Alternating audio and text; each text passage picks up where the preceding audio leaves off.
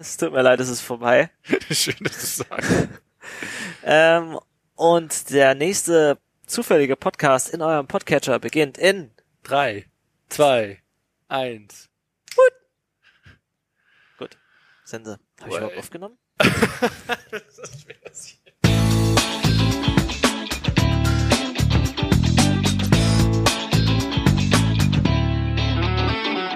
Hi Kilian, Hi Henrik. Willkommen bei Akronymisierbar Folge 29. So weit sind wir schon. Ja, du, äh, wir müssen das jetzt feiern, ne? Das sind die, das ist das letzte Mal in den 20ern. Hart. Hart. Danach äh, wird's bitter. da denke ich noch nicht drüber nach. Das geht mir noch zu weit. Ähm, und ich habe hier so Shownotes vorbereitet. Habe ich Notes vorbereitet? Shownotes vorbereitet. Ich dachte, die schreiben wir live on air. Nee, So ja. live, wie unsere Folgen rausgehen. Also wir hatten ja das letzte Mal kurz, wir hatten uns das letzte Mal auf dem Mobile Camp getroffen und hatten überlegt, ob wir da kurz eine Folge aufnehmen und dann gesagt, ach nee, lass uns lieber hier mit Leuten reden. Und äh, ich habe aber ein bisschen mitgeschrieben, was da so passiert ist. Hast du ein bisschen... Du bist ja krass produktiv. ich hätte das vielleicht nicht sagen sollen. ähm, Nee, ist ja cool. das war das erste Mal, dass ich mich auf dem Mobile Camp offiziell angemeldet hatte. Und nicht einfach nur zufällig drei geschneit bist. Normalerweise war das ja so, dass ich, ähm, also das Mobile Camp ist so ein Barcamp in Dresden, das ist einmal im Jahr so ein Wochenende an der Informatikfakultät und äh, das ist immer so ein Wochenende gewesen bis dato, wo ich einfach mal so in die Fa Informatikfakultät gegangen bin früher, weil ich ja fast nebenan gewohnt habe. Und dann bin ich da mal hin und dachte mir, ich hole mir einfach mal fix eine Mate und dann gehe ich in einen großen Garten oder sowas aus dem ASCII. Und dann, dann war aber immer Barcamp und dann bin ich im Endeffekt immer dort geblieben. Mach dir ruhig deine Flasche auf. Diesmal äh, habe ich. Oh, jetzt. Es ist super weird zu trinken, wenn du die dazugehörige Geräuschkulisse machst. Ähm, diesmal wusste ich schon vorher Bescheid, wenn mir irgendjemand davon erzählt hat. Äh, eventuell sogar Sascha. Hi Sascha. ähm, und ich hatte mich angemeldet, deswegen habe ich so, so ein T-Shirt, aber ich weiß gar nicht mehr, wo ich das habe. Der halt bekommt jeder so ein T-Shirt, der da mitmacht. Und es ist halt Barcamp, gehst hin, meldest dich an und dann äh, kannst du sagen, hier, ich könnte über das oder das reden. Und Sascha hat irgendwie drei Vorträge ge gehalten. Dieser Sascha. Ja. Ich habe hier auch mehrere, ja äh, ich, ich habe mir auch zu einem davon ein paar Notizen gemacht. Ich glaube, den müssten wir einfach mal in die Sendung holen. Das ist auch der Typ, der sich beschwert hat, dass wir äh, schon wieder fast einen Monat keine Folge gemacht haben und und er eine ganze eine ganze Dienstreise nach Schweden äh, machen musste, ohne eine Folge akronymisierbar auf den Ohren. Hart. Das ist schon Das also ist ja, äh, ich, ich, ich Echt sag dir eins, Sascha, ich, ich fühle mit dir. Das ist immer schwer. Ja. Und ein paar Vorträge waren ganz cool. Einer hat zum Beispiel einen zum Thema äh, Audioaufnahmen gemacht. ah, Der, stimmt. der war extrem voll besucht und sehr detailliert und er hat den Zeitrahmen komplett gesprengt, woraufhin er gesagt hat, gut, okay, ich halte einfach morgen die zweite Hälfte. und deswegen, dementsprechend hat er quasi zwei Vorträge gehalten und er hat es sehr schön gemacht. Er hatte einfach sein gesamtes Soundsetup da, hatte Laptop, hatte irgendwie Cubase, gutes Mikrofon, Lautsprecher. Und dann hat er, hat er in dieses Mikrofon reingesprochen, hatte so einen Popfilter davor Mhm. und hat er gesagt, das ist ein Pop, Popfilter.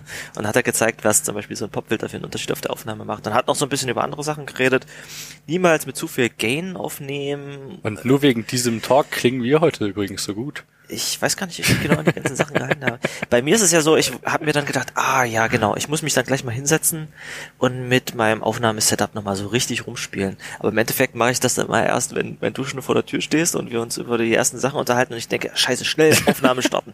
Ja, ihr kennt das gar nicht, wie das ist mit Hendrik zu reden. Man, man kann gar nicht normal mit ihm sprechen, weißt du, vielleicht, ja, darüber sollten wir doch bestens erst reden, wenn ein Mikrofon zwischen uns steht.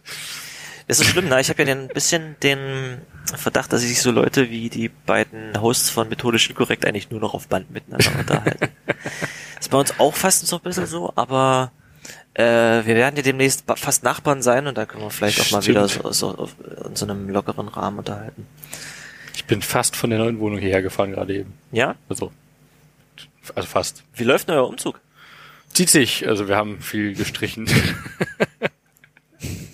ah, oh Gott, der war völlig unbeabsichtigt. Ich habe den jetzt nicht mal gesehen, nicht mal gehört.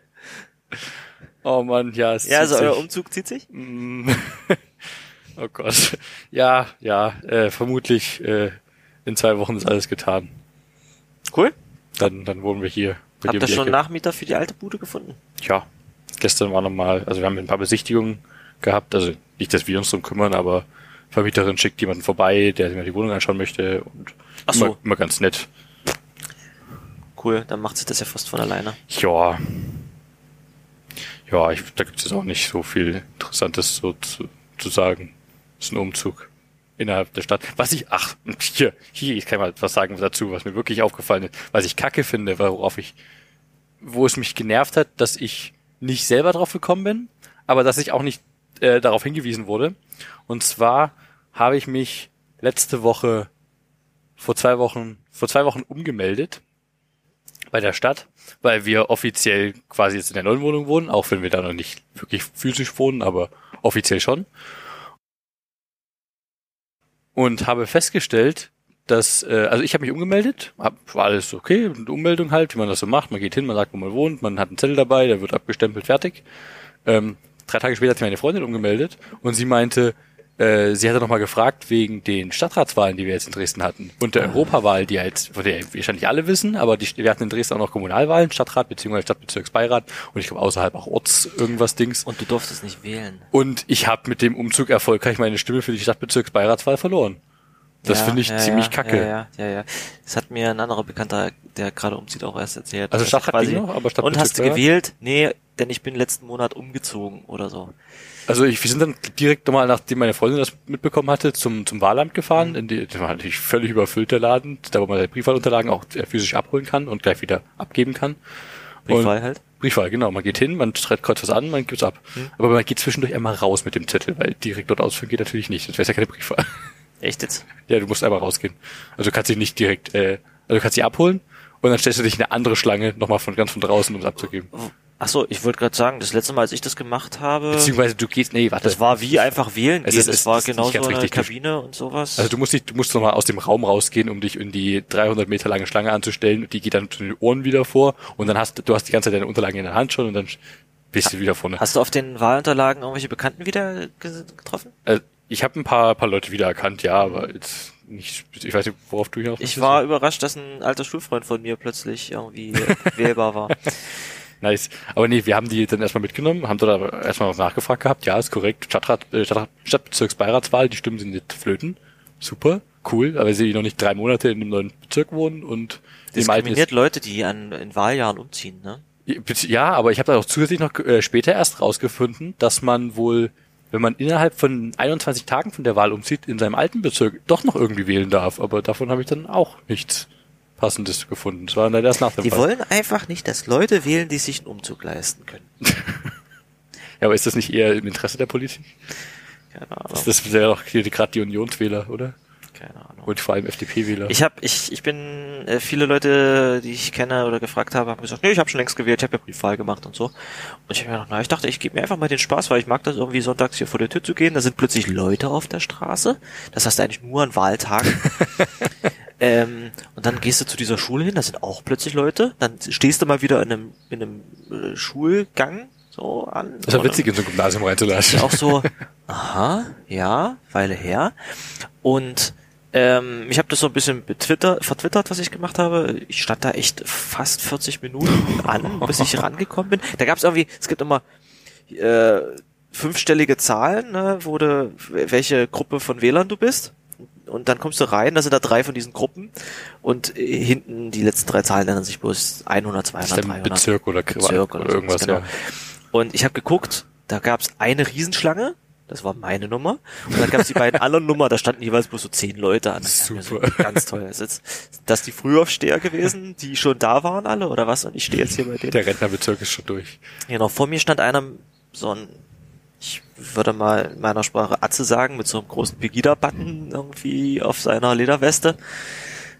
Ähm, ich hab gedacht, okay, geht bitte alle wählen, habe ich dann getwittert. Könnt ihr mal verraten, was der Typ vor mir ankreuzt. Ja, und dann hab ich mein Kreuzchen gemacht und hat nichts gebracht und dann, ähm, Die hat nichts gebracht. ja, also kannst du ja das Wahlergebnis in Aber ich, Dresden ich fand die Resultate, also die Dresdner Wahlergebnisse sind zwar ein bisschen interessant, aber ich muss sagen, ich bin mit den Resultaten bis auf den Zuwachs rechts echt zufrieden. Also ich finde, der der, der Unionseinbruch ist fantastisch, der SPD-Einbruch fantastisch. Mhm. Ich habe mir ein bisschen mehr gewünscht, aber die Union hat ja europaweit ihr, ihr also europaweit äh, für die Europawahl in Deutschland ihr schlechtestes Ergebnis ever. Ja, ich, ich glaube, äh, dieser, dieser? Rezo-Moment hat wahrscheinlich was Ach, gebracht. das war herrlich. Das fand ich großartig. Richtig gutes Timing für das Video. Echt schön gemacht. Das war auch so ein Ding, auf dem wir uns auf dem Mobile Camp unterhalten hatten. Ihr habt ihr dieses Video schon geguckt? Ich so, nee, wer ist das? Und äh, ich habe von dem Typen vorher auch noch nie Ähm, gehört. meine Freundin schaut den schon länger. Äh, Ja. Der ist bekannter YouTuber. Der ist nicht sogar Informatiker, Ja, der ist ein, hat ein Diplom in Informatik. Der hat ein Diplom in Informatik. Oder nee, nee, sorry, äh, Masterabschluss hat er. Aber Ja, gut, ist äquivalent. Genau. Krass. Ähm, in, irgendwas mit künstlicher Intelligenz hat er da geschrieben für seine Arbeit, hat er da mal gemeint, glaube ich. Also warte mal, der ist also quasi auf dem gleichen Level wie wir, Ja. aber die Sprache, die der in diesem Video an den Tag Er ist legt- halt YouTuber und er ist halt vor allem Musiker. Also er ist exakt, er ist du quasi, bloß dass du keine blauen Haare hast. Würde mir aber vielleicht ganz gut Also würdest du dir die Haare blau färben und anfangen YouTube-Videos zu machen, dann seid ihr literally dieselbe Person. Ja, lol, ey. Aber der ist auch echt begabter Musiker, also was der da manchmal für Kram macht, das ist, äh, Ich muss mir, ich muss mir sein Feed erstmal erarbeiten. Danach kam ja nochmal so ein Aufruf von 70 YouTubern. also ich bin auch echt, check nicht in der Und ich hab, ich muss sagen, drin, ich kannte keinen davon. Ich guck, ich, soll- ich gebe ich geb zu, ich gucke sehr viel YouTube, aber ich kenne nicht einen deutschen YouTuber. Okay, ich gucke null YouTube, hin und wieder mal ein Video, was mir irgendjemand schickt. Meine Freundin ziemlich viel. Und wir haben das Video halt zusammen angeschaut und sie meinte, ja, die Person, die Person, die Person, die Person, die kennt die, glaube ich, drei nicht. Und ich so, ja, den Namen kenne ich, den, den, den schaust du doch auch manchmal, oder? Und die, die da auch. Ich, fühl, ich fühlte mich cool, weil ich fünf, sechs Leute kannte. Ich finde, wir hätten so einen Podcaster-Aufruf machen, machen müssen. uh, das geht bestimmt, der hat bestimmt dieselbe Reichweite. Ja, da kennst du auch die ganzen Gesichter, nicht? Stimmt, sogar noch besser, voll, voll unparteiisch und so.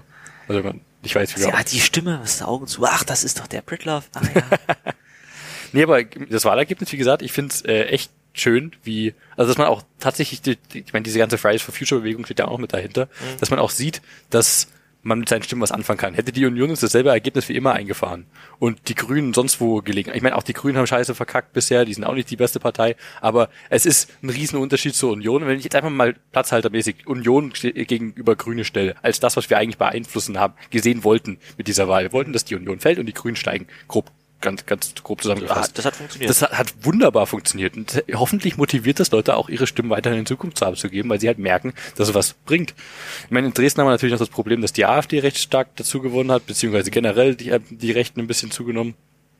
Auch europaweit. Ähm, man muss halt dazu wissen, Sachsen ist halt auch die, die AfD-Hochburg und Ja. so schlimm wie es hier ist, ist es halt sonst nirgends. Ja. Aber ich, ich finde es auch schön, gerade für die Stadtratswahl mit, die, die hatten wir ja auch, die Kommunalwahlen, wenn man halt die, die äh, Ergebnisse mal angeschaut hat, wie sich im Laufe des Abends noch entwickelt haben. Zuerst war die AfD wirklich die stärkste Partei in Dresden und das war halt schon ein bisschen erschreckend für den Stadtrat. Und dann sind sie halt gefallen, gefallen, gefallen, irgendwann sogar hinter die Union Hast gefallen. das Ergebnis gerade irgendwie Ja. vor dir oder so? Die sind sogar hinter die Union gefallen. Die Grünen sind dann plötzlich die stärkste Partei. Wir haben jetzt wirklich mit, mit dem guten, so, tatsächlich. Mit dem guten Vorlauf die Grünen als stärkste Partei im Stadtrat. Und das finde ich, da- das finde ich großartig. Dann äh, habe ich äh, zu früh das letzte Mal hingeguckt. Also es sind, glaube ich, ah nee, Stadtbezirks Oh ja, jetzt wird's kompliziert. Ah, warte mal, warte mal. Nee, das, das ist schon der Stadtrat, aber es gab, ah nee, genau, im Stadtrat sind, äh, da gab es ja schon einen schönen Fuck-up hier, äh, lokal. Ich entschuldige mich hier bei offiziell, äh, hiermit offiziell bei unseren ganzen Nicht-Dresdner Zuhörern. Ich ein bisschen Kommunalergebnisse sind ja immer ganz nett. Auf jeden Fall. Die höre ich mir auch anderswo gerne an. Aber mir geht's eigentlich bloß darum, dass es einen witzigen Fuck-up noch gab, dass die irgendwie in zwei Wahlbezirken, ähm, sich der, der Wahlausschuss aufgelöst, bevor sie fertig ausgezählt hatten. Ich, So, ich- so ich habe genug, ich gehe jetzt nach Hause. ich weiß nicht, was da passiert ist. Vielleicht, ich meine, ich glaube, die können ja auch rechtlich nur, eine, äh, die müssen eine Mindestanzahl von Personen sein, vermute ich mal. Vielleicht sind es auch irgendwann zu wenig gewesen, aber irgendwer ist ja wohl gegangen oder irgendwas, keine Ahnung. Und die haben sich halt, wie gesagt, dann dementsprechend aufgelöst, konnten nicht fertig auszählen. Und rechtlich gesehen darf das jetzt keiner auszählen, bis äh, in zwei Wochen irgendwie der Gemeindewahlausschuss oder sowas ähnliches äh, eingeladen und zusammengekommen ist und die dürfen das dann auszählen. Das heißt, wir haben wirklich erst in zwei Wochen oder so. das absolut endgültige aber, Ergebnis. genau, aber es sind nur zwei auf, Wahlbezirke von sind jetzt 500 übelst noch viele was. AfD-Stimmen dabei. Ja, aber das sind, wir haben 500 Wahlbezirke oder das sind oder 540 oder das sind zwei. Also das ändert wahrscheinlich Okay. nichts an den Zahlen, aber es ist trotzdem witzig, dass sowas passiert. Kennst du irgendjemanden, der Wahlhelfer war? Äh, Dirk, wie immer. Cool. Hier, ähm, äh, ich kann das laut aussprechen, Dirk. weil er es vertwittert hat, Stefan Majewski. Hey, sehr cool. Der hat äh, Fotos von großen Stapeln von, äh, ich weiß gar nicht, ob ich das durfte, aber von großen Stapeln von Wahlzetteln. Äh, ich hab, ich wollte eigentlich auch, äh, und ich habe es dann irgendwie verkackt, mich dafür anzumelden, irgendwie mitzumachen. Nachdem ich das letzte Mal schon irgendwie bekannte Gesichter auf diesen Werdet Wahlhelfer-Postern gesehen habe. Tenchi Hara, der in ganz Dresden Genau, genau. Super cool. Also ist ein äh, Dozent von der Uni. Und äh, deswegen dachte ich mir, ach, das muss ich ja nicht auch mal machen. Und äh, dieses äh, Amt ist ja auch direkt äh, um die Ecke von meiner, von meinem Arbeitsplatz, da könnte ich mal einfach mal hingehen. Und zack, waren die Wahlen vorbei und ich dachte mir, ach Mensch, da wollte ich doch was machen. Es sollten, also ich, ich spreche natürlich auch als Hypocrite, weil ich es nicht selber gemacht habe, aber es sollten generell mehr Leute machen. Und ich fänd's auch cool, wenn das natürlich mehr Leute machen. Und ich fänd's auch cool, wenn ich's mache. Habe ich vielleicht das letzte Mal schon erzählt, ich hatte ja Kneipenquiz organisiert. Und da war eine der Fragen, die ich gestellt habe, wie viele Wahlhelfer werden gesucht? Die werden gesucht. Werden gesucht Oh, wie auf Dresden.de. Und da war die also äh, Frage war, für die kommenden Europa- und Kommunalwahlen sucht die Stadt Dresden Ach so, das ist nicht ein Wahlhelfer. Such, sucht noch, sondern wie viele werden insgesamt Wie gebraucht? viele werden insgesamt gesucht? Und 1000, 2000 oder 4000? Ich tippe einfach mal auf die größtmögliche Das 4000. waren 4000. Krass, okay. Ich, 4000. quasi, ich habe beim Kneipenquiz Werbung dafür gemacht, Wahlhelfer zu werden. Finde ich- finde ich gut. Vielleicht äh, reitet mich das so ein bisschen aus der Scheiße. Ähm, aber ja, cool. Ähm, es, es besteht also noch so ein bisschen Hoffnung. Ja, ansonsten die, die Ergebnisse, die ich halt noch mitteilen möchte, weil ich da immer sehr stolz drauf bin, ist äh, die Verteilung in meinem aktuellen noch Wahlbet äh, Kreis. Shit, was ist denn das? Mein Gebiet? Gegend. Ge ja, Deine Sta- mein, mein Stadtteil. Also, keine Ahnung, mein, mein Kiez. Kiez. Das sagt, sagt man hier echt selten in Dresden, hab ich das Gefühl. Nee, ist auch nicht Hamburg. Nee, aber da, da, wo ich halt aktuell wohne, weil in der Dresdner Neustadt die, mein, äh, die Wahlergebnisse mir immer direkt aus dem Herzen sprechen. Also wir haben äh, für den Stadtbezirksbeirat, wo das halt wirklich spezifisch dann äh, für die jeweiligen Teile, man kann auch natürlich die anderen Ergebnisse in den jeweiligen Kreisen anschauen, aber die, äh, für den Stadtbezirksbeirat zum Beispiel, äh, stellvertretend, äh, 34 Prozent für die Grünen, 23 Prozent für die Linken und alles andere unter 10. Nice. Das ist großartig. Wir hatten ja, glaube ich, damals, ich- oh, ich weiß gar nicht mehr, welche Wahl das war, es war irgendeine Bundestagswahl, glaube ich, vor, die, die letzte oder die davor, da wo ich auch noch Pirat war damals. Da hatten wir in der Neustadt das beste äh, kommunale Wahlergebnis, also nicht kommunal, aber das be also beste Wahlkreisergebnis für die Piraten in ganz Deutschland eingefahren. Das Ja, fand ich also fantastisch. Wenn du Pirat bist, dann Also, muss das ja passieren. Das, das fand, fand ich groß. Ich meine, ich, hab nicht, ich stand nie zur Wahl in, in da. Ich stand einmal für die Stadtrat zum Wahl äh, in, in Dresden. Du bist es nicht geworden. Nee, ich habe 270 Stimmen bekommen. Das äh, 277, das waren 274 Stimmen mehr als der NPD-Kandidat in dem Kreis. Der hatte drei, wahrscheinlich seine drei. Wer zum Geier wählt in der Neustadt NPD? Nee, das war äh, im äh, Dingszellischer Weg, Wundstraße. Ach so. Also äh, Na, dann gibt's vielleicht den einen oder anderen. Also es gab tatsächlich, wie gesagt, nur drei Stimmen für den NPD-Kandidaten. Also ich vermute mal, Er, seine Frau und seine Tochter. äh, man hatte drei Stimmen in der Wahl. Also wahrscheinlich Wie, man selber. hat drei Stück. Ach so, er hat sich selbst gewählt. Ich vermute mal, er hat sich selbst gewählt. Ach so, ja, stimmt. Okay. Das passt einfach zu stehen, wenn es genau drei sind. Gut, äh, dieses, haben wir dieses Wahlthema, glaube ich, äh, vollends beackert. Hast du noch äh, auf dem Mobile Camp irgendwelche coolen Talks dir angehört? Gab es äh, Sachen? Wir Ich saßen ja in fast keinem gemeinsam. Was habe ich denn angeschaut gehabt? Ein bisschen zu äh, Augmented Reality Krams, obwohl da jetzt nichts Spezifisches dabei war, bloß jemand, der äh, von, von IBM, einer, der ein bisschen Spaß gehabt hatte, äh, mit den iOS-Frameworks rumzuspielen, beziehungsweise mit den iOS-Frameworks rumzuspielen, zu merken, dass ihm die nicht so wirklich taugen und dann mit IBM-Frameworks rumzuspielen. Und ja, ich meine, es läuft ja auch Mhm. Nach anscheinend Motto, on äh, device, ich habe die anderen ausprobiert und so ist es doch besser. aber ich meine, es läuft trotzdem, äh, es ist CoreML-Krams, der, der on-device läuft, aber dass das Model hat ja in der IBM Cloud antrainiert. Ich meine, spricht natürlich nichts dagegen, wenn er das so machen möchte, vor allem weil er IBM-Mitarbeiter ist und das auch. Was, was für Models hat man sonst zur Auswahl? Gibt es da welche, die man von Apple bekommen kann? Oder? Uh, da fragst du mich was. Ich, ich meine, Apple gibt ein paar, hier ist Beispielkrams, äh, nimm dir was, aber da ist jetzt nicht spezifisch. Ansonsten kannst du, ich, ich hm, es ist ja auch, hm, Sehr Use Case hier, abhängig. hier ne? begebe ich mich in Gewässer, von denen ich wieder äh, wenig Ahnung habe, aber es gibt doch diese, Achso, diese ich dachte, von denen du nicht erzählen darfst. Das wäre Nee, jetzt spannend nee, nee. gewesen. äh, Also ich, von CoreML habe ich Apple intern nicht viel mitbekommen. Es gab ein paar Mailinglisten, wo Leute was rumgeschrieben haben, aber da war jetzt nichts, wo ich äh, groß was mitgenommen hätte. Mhm. Ähm, was mir aber äh, noch einfällt, war doch, dass man, ja, fällt mir der Begriff dafür nicht mal ein, den hatte ich sogar tatsächlich lange Zeit im Kopf, wenn du nicht bei Null anfängst, um ein Model anzutrainieren, sondern quasi auf sowas wie Bilderkennung ist schon komplett drin, auf dem Level anfängst Mhm. und dann antrainierst, hier, das sind verschiedene Handgesten oder so. Sowas ist schon vorgegeben. Ne? Also so, sowas bietet dir der CoreML auch direkt mit, dass du halt äh, da dieses, äh, ich, ich, wie gesagt, ich kenne die Begrifflichkeit jetzt nicht mehr Ich dafür. bekomme gerade das, äh, die Eingabe, wir sollten vielleicht mal jemanden einladen, der sich damit auskennt. Aber dann Das wird das so eine. Folge, wo der dann wieder alleine redet. Wir sitzen nicken daneben. Ah, fa Ja, aha, faszinierend. So. Okay, ich hoffe, unsere Zuhörer verstehen das, weil ich verstehe das nicht. Wir sollten zu vielen Dingen die Leute einladen, aber es macht uns als Podcast doch aus, dass wir so, so breit gefächert sind, ohne Ahnung zu haben. Stimmt. Also ich, ich, ich, ich meine, es- man kennt ja diesen Begriff des, des T-Shaped Developers, also wie, wie so ein T, aber im Sinne von Wissen. Du hast eine, ein breites Grundwissen und, und ein äh, Gebiet, wo es halt wirklich Ah. richtig tief reingeht, also der, der, der Stil von dem T, der Wenn du zwei geht. hast, dann bist du pie-shaped oder? Nice. Und wir, wir sind mehr wie so ein, wie ein umgekehrter Rasen-Shaped. Wir haben überall so ein ganz kleines bisschen. Aber sehr breit. Umgekehrter Rasen. Keine Ahnung, wie beschreibt man das denn? I have approximate knowledge of many things. Das war seine Adventure Time Reference. Hab ich mal von gehört. Ja, also ich hatte mir, wie gesagt, diesen Audiovortrag angehört, das hatte ich ja schon erzählt. Der, der hat irgendwie fünf äh, Regeln aufgestellt oder sechs, die, ähm, die er empfehlen wollte, die ich alle auf dieser Aufnahme noch nicht äh, au- ausprobiert habe. Vielleicht kommt es bei der Nacharbeitung noch zum Spiel. Also, dass du zum Beispiel dein Gain ähm, Was genau ist denn Gain? Das ist quasi die Vorverstärkung vom Signal, wenn ich jetzt hier, äh, wenn ich jetzt an diesem Regler hier drehe, Wow. ja, das sollte man nicht zu weit aufdrehen. Mal schauen, was, äh, was äh, Das rechnet auch vorne wieder komplett Auphonic raus. da draus macht. ähm, das, das kann ich hier machen. Regel 2, Sprache immer erstmal durch einen Low-Cut bzw. High-Pass-Filter ähm, ja, Warum heißt das? Das heißt auch Low Pass und High Pass. Warum heißt das Low Cut? Ja, Egal. das ging, also das ist einfach bloß der, der, der gleiche Begriff andersrum. Low Cut Ah. ist High Pass. Ah. Ah, ja. Das heißt einfach hier alles unterhalb von 80 Hertz sollte man allgemein wegschneiden, weil da viel von diesen ähm, Nebengeräuschen so drin sind, okay. die, die man eh nicht hören möchte. also ge- geht's um Sprache explizit. Ähm, genau. Okay. Also es ging hauptsächlich auch um Sprachaufnahmen.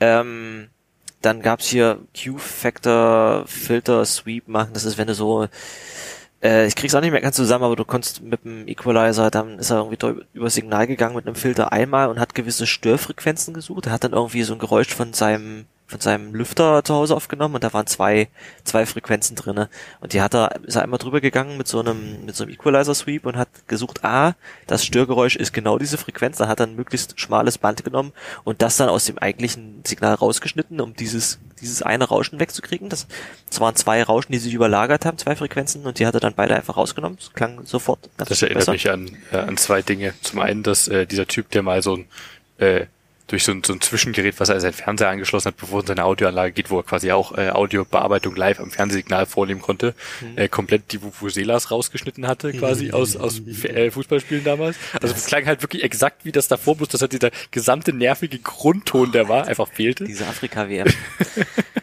Und das andere, äh, dass Apple mal super stolz war, als sie ihre vor ein paar Jahren die, die Lüfter für die MacBooks erneuert hatten und die ungleichmäßige Abstände zwischen den, den Fans hatten, also zwischen den, den Ach so, damit Den- das wie damit es nicht einschwingt quasi. dass du halt äh, nicht, nicht eine Frequenz hast, die besonders laut ist, sondern diverse Frequenzen, die dann aber dementsprechend leise sind. Also die, die Quintessenz, die dabei rauskommt. Mir ist neulich was Witziges aufgefallen. Bei meinem Arbeits-MacBook, ähm, wenn ich da zwei 4K-Bildschirme anschließe, was ich grundsätzlich tue, dann ist je nachdem, was ich mache, auch relativ schnell der Lüfter die ganze Zeit an, Okay. Weil Grafikkarte und sonst noch ein bisschen CPU, Ja. äh, die gehen sofort aus, sobald du auf diesen Siri-Button drückst. Schön. Das Ding ist die ganze Zeit am Pusten und dann drückst du auf diesen Siri-Button und der ich mal kurz zuhören. und dann ist es wirklich, die gehen sofort aus. Krass, aber schön, dass auf sowas geachtet wird, damit Siri besser zuhören kann. Ja. Über kurz hier äh, Lüfter ausgemacht. Denkst du so, okay, krass. Faszinierend. Na gut, okay, also ich war bei diesem komischen äh, Sweep, also es gibt irgendwie Techniken, die ich jetzt nicht ganz äh, wiedergeben kann, mit denen man so Störfrequenzen rausfiltern kann. Das nächste war, ein bisschen Kompressor kann man drüberlegen, damit... Kurz zu- zurück. Du nutzt Siri auf dem MacBook? Nein, ich habe aus irgendeinem Grund mal kurz auf diesen Knopf gedrückt. Okay, ich weiß, okay. Mir ist es, Das wie gesagt, neulich nach, nach anderthalb Jahren, die ich dieses Gerät habe, überhaupt zum ersten Mal aufgefallen. Okay. Ähm, genau, also Kompressor, Gate soll man nie verwenden. Was Nicht das? auf Sprachaufnahmen. Gate ist, wenn du ab einer gewissen, ach, warte mal, was war Gate? Ab, dass du es ab einer gewissen Lautstärke abschneidest. Dass das quasi so einengst und dann hast du sofort auch so einen Übersteuerungseffekt. Äh, nicht gut. Und ja, zum Schluss einfach nochmal normalisieren. Die äh, Lautstärke. Was? Hm? Die, man normalisiert die Lautstärke oder? Normalisieren der Lautstärke, Okay. genau. Dass du ähm, die Momente, wo ich so rede und die Momente, wo ich so rede, einigermaßen in so ein gleiches ähm, in so ein gleiches ähm, Spektrum, äh, in den gleichen Bereich bringst. Äh, es ist ein bisschen schwierig bei unserem Aufnahmeset, weil ich leider diese Headsets gekauft habe, die so ein leichtes Grundrauschen haben. Also vielleicht, wenn noch mal irgendwas aufkommt, sollten wir noch mal ein bisschen bessere Headsets ähm, investieren, weil dieses, ich, ich, ich sag mal nichts, aber geh mal mit dem Gain hoch bei dem hier. ja, ich ver- verstehe, was Das du ist ein. Feature von dem Headset. Das ist die Frage, wie viel man in dem äh, Ding, dass man den Podcast noch davon hören kann, nachdem es durch auf vorne durchgegangen ist. Ein bisschen.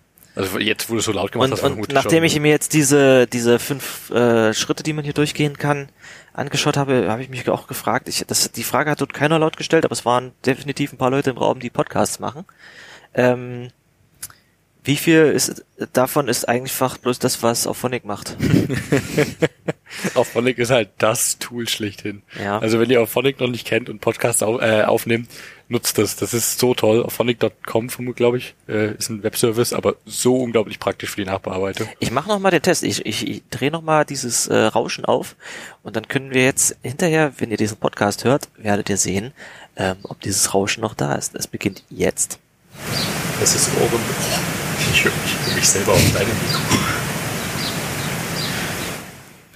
Sei froh, dass ich nichts gesagt habe, als ich das aufgedreht habe. Gut, okay. Ja, das war zumindest das. Das fand ich sehr spannend. Wie gesagt, äh, unser Kumpel Sascha hat drei Vorträge gehalten. Zwei über ähm, seine, seine Arbeit und seine Firma, nämlich über Neo4j. Ich wollte spaßenshalber kurz MongoDB reinwerfen, damit er sich im Nachhinein beschwert. Arbeitet überhaupt jemand an MongoDB? Aua. Und wenn ja, gibt er zu, dass er in MongoDB arbeitet. Ähm, zwei darüber, einen spannenderweise darüber, dass äh, mit äh, Neo4j ja offenbar diese Panama Papers äh, aufgearbeitet wurden. Darüber würde ich ihn alleine sehr gerne mal einen Podcast holen. das sollten wir machen. Sascha, hast du Bock? Ja, Sascha, wenn du das jetzt hier hörst, ruf mich mal direkt an. ähm, genau, und noch einen über, über das Arbeiten als, äh, oder das Leben als äh, Remote-Entwickler, weil er ja für eine Firma arbeitet, die überhaupt nicht in Dresden sitzt, aber in Dresden arbeitet. Und äh, verbringt halt seinen Tag in einem Coworking Space. Zusammen mit, ähm, witzigerweise gehen die immer zusammen Mittagessen, zusammen mit äh, Henrik, der hier der bei Mozilla arbeitet, der hier auch schon mal zu Gast war bei mir.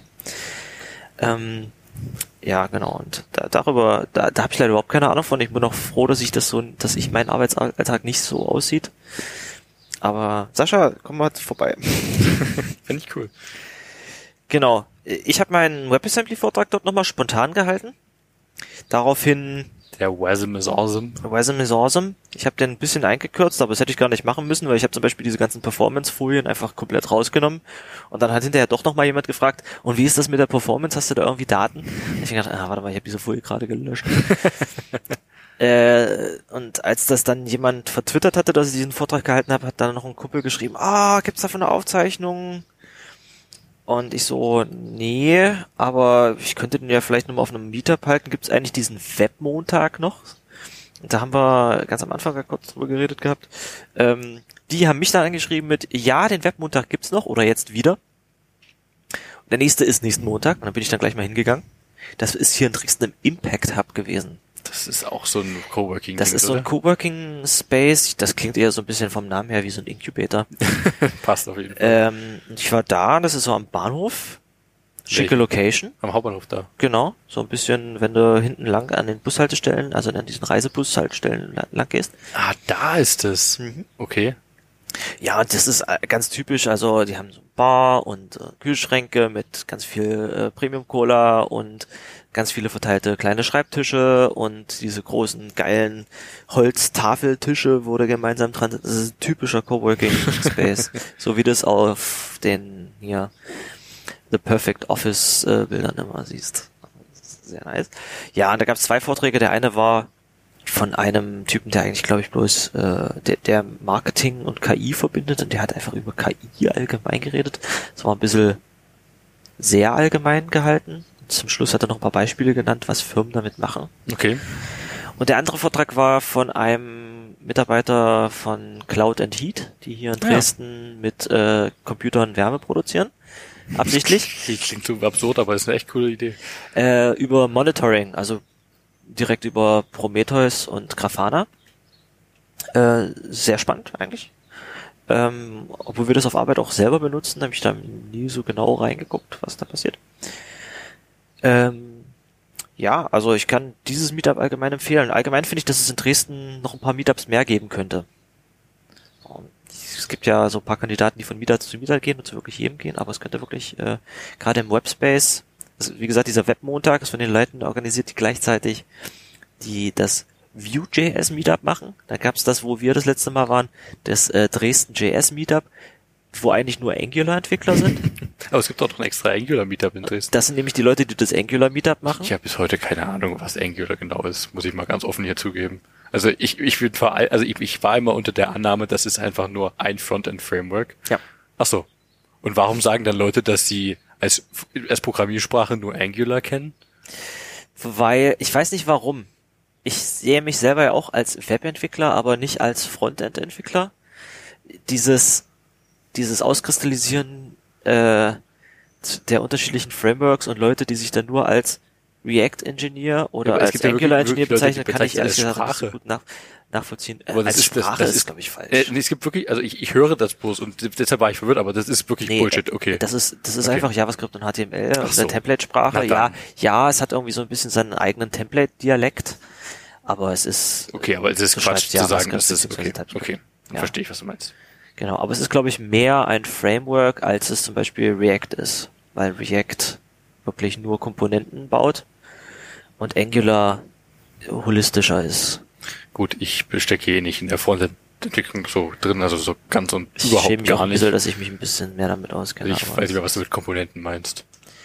Äh,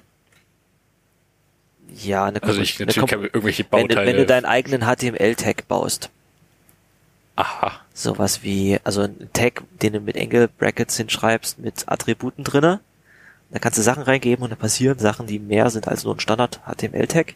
Interessant. Das ist eine Komponente. spannend. Genau. Ich weiß nichts von Web mehr. Gar nicht. Ja, genau, das ist diese, diese Spaltung in unserer Industrie, dass sich die Leute, zum einen, die einen kennen sich nur mit, ähm, mit Mobile aus und die anderen nur mit Web. Das finde ich schade. Aber wenn du den Wahrscheinlich Tag- ist das sogar viel zu ähnlich beides und es weiß bloß niemand. wahrscheinlich könnten wir auch sehr viel voneinander lernen und tun es nicht. Gut möglich. Zum Beispiel sowas wie React Native. Wie ähnlich ist das zu, na zu einer nativen iOS-Entwicklung? Nicht von den ähnlich. Konzepten. Ja, genau. So. ähm, aber von der Sorte waren auch im Mobile Camp einige Leute. Ich saß dann abends mit Leuten am Tisch. Die hatten irgendwie so Party in einer Kneipe gemacht. Warst du da mit dabei? Nee. Bei der Party war ich dich ja Stimmt. Äh, und dann äh, habe ich auch gesagt, ja, gibt- es gibt ja tatsächlich so PHP-Vorträge oder oder oder Eclipse irgendwie. Wir haben jetzt so ein Tool auf der Arbeit mal benutzen müssen. Das war in Eclipse gebaut, da habe ich, ich direkt sofort die Frage gestellt. Oh, seit wie vielen Jahren wird das wohl nicht mehr maintained? Nicht. Sich wundern, wie viele Leute an Und der Typ neben mir sagt so, also ich benutze, ich, ich entwickle jeden Tag mit Eclipse. ich äh, habe mir jetzt ein Haus gekauft. es, es, es funktioniert. Man kann damit Geld verdienen. Unser. Backend ist übrigens in PHP aus guten Gründen. Dieser, jener und welcher. Ich Krass. So, okay. Aha. Es ist spannend, wie, wie man doch in so Silos leben kann und voneinander nichts mitbekommt. Ja, also es ist faszinierend. Es gibt wirklich PHP und slash Eclipse Entwickler, also da, Schnittmenge dieser, daraus da draus. dieser, wir müssen es in PHP schreiben. Der, einer der Hauptgründe, der mir da genannt wurde, war, Hosting ist einfach extrem viel billiger. Weil es immer noch diese Ja, aber du, Lamp-Stack host, du hostest doch auf keinem hier sonst wieder hergelaufenen cPanel. Lampstack ist schon vorinstalliert, Hoster und Managed Server. Wer, wer macht das? Ähm, das machen Firmen, die sich mal eben was zusammenbauen lassen, so irgendwie deine lokale Dachdeckerfirma oder sowas. Okay, stimmt auch noch Und die haben dann da Hostingkosten von drei Euro im Monat für sowas. Das ist ein Argument, nicht jeder ist halt wirklich eine Softwareklitsche. Genau. Und du könntest dir jetzt natürlich irgendwie einen Softwareentwickler anheuern, der dir was baut und dir dann irgendwo ein V-Host oder irgendwo ein Docker-Image oder sowas äh, Ja, die hinlegt, wo irgendwie eine ganze gleich null. Äh, in, in einem Kubernetes-Cluster gehostet ist. Aber, aber dann im Endeffekt hast du vielleicht eine Anwendung, auf der du dreimal am Tag rumklickst, um irgendwelche Kundendaten einzugeben oder irgendwelche die meisten Pläne wollen wirklich einfach nur ein einfaches CMS, wenn überhaupt, oder die Webseite ist einfach statisch und 20 Jahre nicht angefasst. Genau, wenn deine Webseite nicht dein Produkt ist, sondern dein Werkzeug, dann hast du ein bisschen andere Anforderungen. Ja, das ist schon richtig. Das stimmt, stimmt wirklich. Wenn er, hm. Und solche Leute sagen sich dann auch, ja, ich habe hier diesen dieses äh, Windows ThinkPad. Ähm, können wir da nicht, muss ich das auf einer Webseite machen? Kann man da nicht eine Desktop-Anwendung bauen? Und zack, hast, kriegst du so eine ähm, Eclipse-Anwendung zusammengerührt, die im Endeffekt, Eclipse-Anwendung? ja, Es gibt so ein Eclipse UI Toolkit oder was? na, Eclipse selber ist mit dem Eclipse UI Toolkit gebaut. Es gibt ein Eclipse UI? Ja, du siehst Anwendung, du erkennst Ich richtig, dachte- die, die Tabs sehen dort dachte, anders aus, die Java Tabs sehen aus wie in der Eclipse wie der, in der IDE. Fancy Shit, was es nicht alles gibt. Ja, ja, ja, ja. Und es stürzt auf die seltsamsten Arten und Weisen ab. Aber, äh, und das, aber die Leute bauen sich dann was zusammen, das macht im Hinter- Hintergrund dann auch bloß REST-Calls an irgendeine PHP-Anwendung. Aber es ist halt lokal. Ja, meine, finde ich immer noch besser als eine Elektron. Oh, das Äh. habe ich ein bisschen schockiert gehabt, als der eine Typ in der in der Mobile Camp Keynote da die, naja, war ähm, Welche Keynote war das? die Keynote am Samstag früh. Da war ich nicht da. Ach so, das war auch so ein, so ein IBM-Typ, der interessanterweise auch Bilderkennung gemacht hat und äh, hier das als cooles Feature verkauft hat, dass die IBM Cloud ja hier äh, Anbindung an SAP-Systeme hat mit äh, Bilderkennung. Und Du schaust dir halt an, wie er durch irgendwelche SAP-Interfaces durchgeklickt hat und so, wow, das sieht ja toll aus.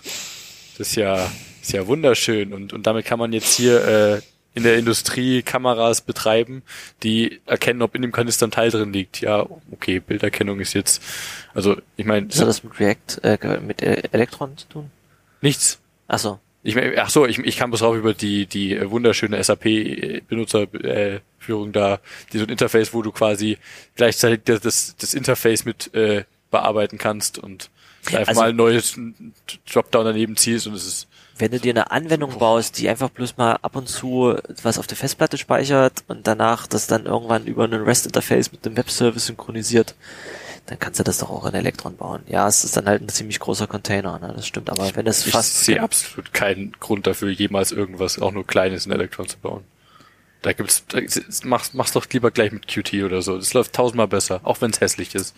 Ja, aber ähm, der Hauptgrund dafür ist, dass es, äh, dass du dann einen komplett neuen Technologie-Stack lernen musst. Ja, Wenn du jemand wenn, bist, wenn du der- schon Webentwickler bist, dann sehe ich den, dann sehe ich den Ansatz. Aber nicht jeder ist schon Webentwickler. Hm. Und nicht nur Webentwickler wollen Software für Desktop schreiben. Wahrscheinlich müssten wir das, äh, mü- müsste ich, ich nehme mir seit Jahren vor, mal irgendwie eine Desktop-Anwendung mit Qt zu bauen. Ich habe es nie so richtig gemacht. Vor allem, weil diese Beispiele auf der Qt-Seite mich so ein bisschen abgeschreckt haben, wo dann Logik in der Klasse Ja, drin ist, ja. die einfach bloß äh, so einen Dialog irgendwo hinmalt. Das sind schon keine Best Practices, das sind im Beispielcode drin. Ich meine, Da fängst, du dann, da fängst du dann wieder an, auch so eine Server-Client äh, äh, das ist jetzt sind die Begriffe, wo die Leute aus dem, aus dem Hello Swift Podcast mir wahrscheinlich auf die Finger hauen würden, wo du einfach diese saubere Trennung hinkriegen möchtest, dass du eigentlich eine Library bauen möchtest, also ich so, eine Library bauen würdest, die deine Anwendung ähm, beinhaltet, die einen Haufen Function Calls anbietet, die dann von einer komplett separierten Ja. Anwendung also generell willst du das Zeug ja trennen. Du willst deine Logik nicht in deinem View-Krams drin haben. Hm. Das ist schon richtig. Aber ich habe mir, wenn ich dann in diese Beispiele reingucke, denke ich mir das mal, macht man das bei, macht man das bei Qt so? Ich glaube nicht, dass das die Best Practices sind, aber es machen Leute so. Genauso wie Leute halt gegen alle Best Practices immer verstoßen, überall. Einfach nur, weil man es halt anders machen kann. Aber gerade so die, die, die PyQt-Sachen, die finde ich, also das macht großartig Spaß, damit mal ein bisschen rumzubasteln. PyQt. Also generell die so. Python Bindings für Qt, das ist, Ach so, das, du meinst äh, Qt-Anwendungen bauen mit äh, Python. genau, finde ich toll. Macht mega viel Spaß. Ja, stimmt. Das habe ich tatsächlich schon gemacht. Ach, wunderbar, da hast du ja schon eine Qt-Anwendung. Stimmt. Ich, ich habe das nie so als wahre Qt-Anwendung. Äh, Das ist voll eine wahre Qt-Anwendung. ja, du, wenn du sowas machst, also ich kenne auch, äh, ich nenne jetzt niemanden beim Namen, aber ich kenne Leute, die bei Firmen arbeiten, die Produkte verkaufen, die komplett in Python geschrieben sind und mit Qt. Und da läufst du dann wieder in andere Probleme rein. Ich, ich muss sagen, Denn wenn- so eine umfangreiche Python-Anwendung, die musst du erstmal ausgeliefert kriegen. Das sind dann einfach sind ein paar hundert Megabyte Python Source Code, den du mit ausliefern musst. Das wird dann irgendwie komisch auch gebundelt in irgend so ein Executable, wo dann der ganze Source Code mit drin liegt. Das finde ich ja schon wieder komisch. Wenn ich, wenn jemand mir sagt, bau doch eine Anwendung äh, mit Qt für den Desktop, dann denke ich an C++, weil da fällt ein Binary raus, was äh, zum Schluss deine Anwendung ist. Ja. Krass, trotzdem, es gibt Bindings für, für alles. Aber ja, stimmt, äh, PyQt in- und in- PyGTK, das Komplett in JavaScript alles, bleiben und trotzdem eine Qt UI drüber legen. ja. Gibt's das Qt Node? Ich würde mich fast wundern, wenn nicht, aber ich habe es, glaube ich, selber noch nicht gesehen. Ja, Aber ich muss gestehen, das, was du sagst, ich finde es auch ein bisschen erschreckend, wenn man manchmal so Software bedient und dann merkt, dass die ja, dass es was Größeres, Komplexes ist, komplett in Python geschrieben.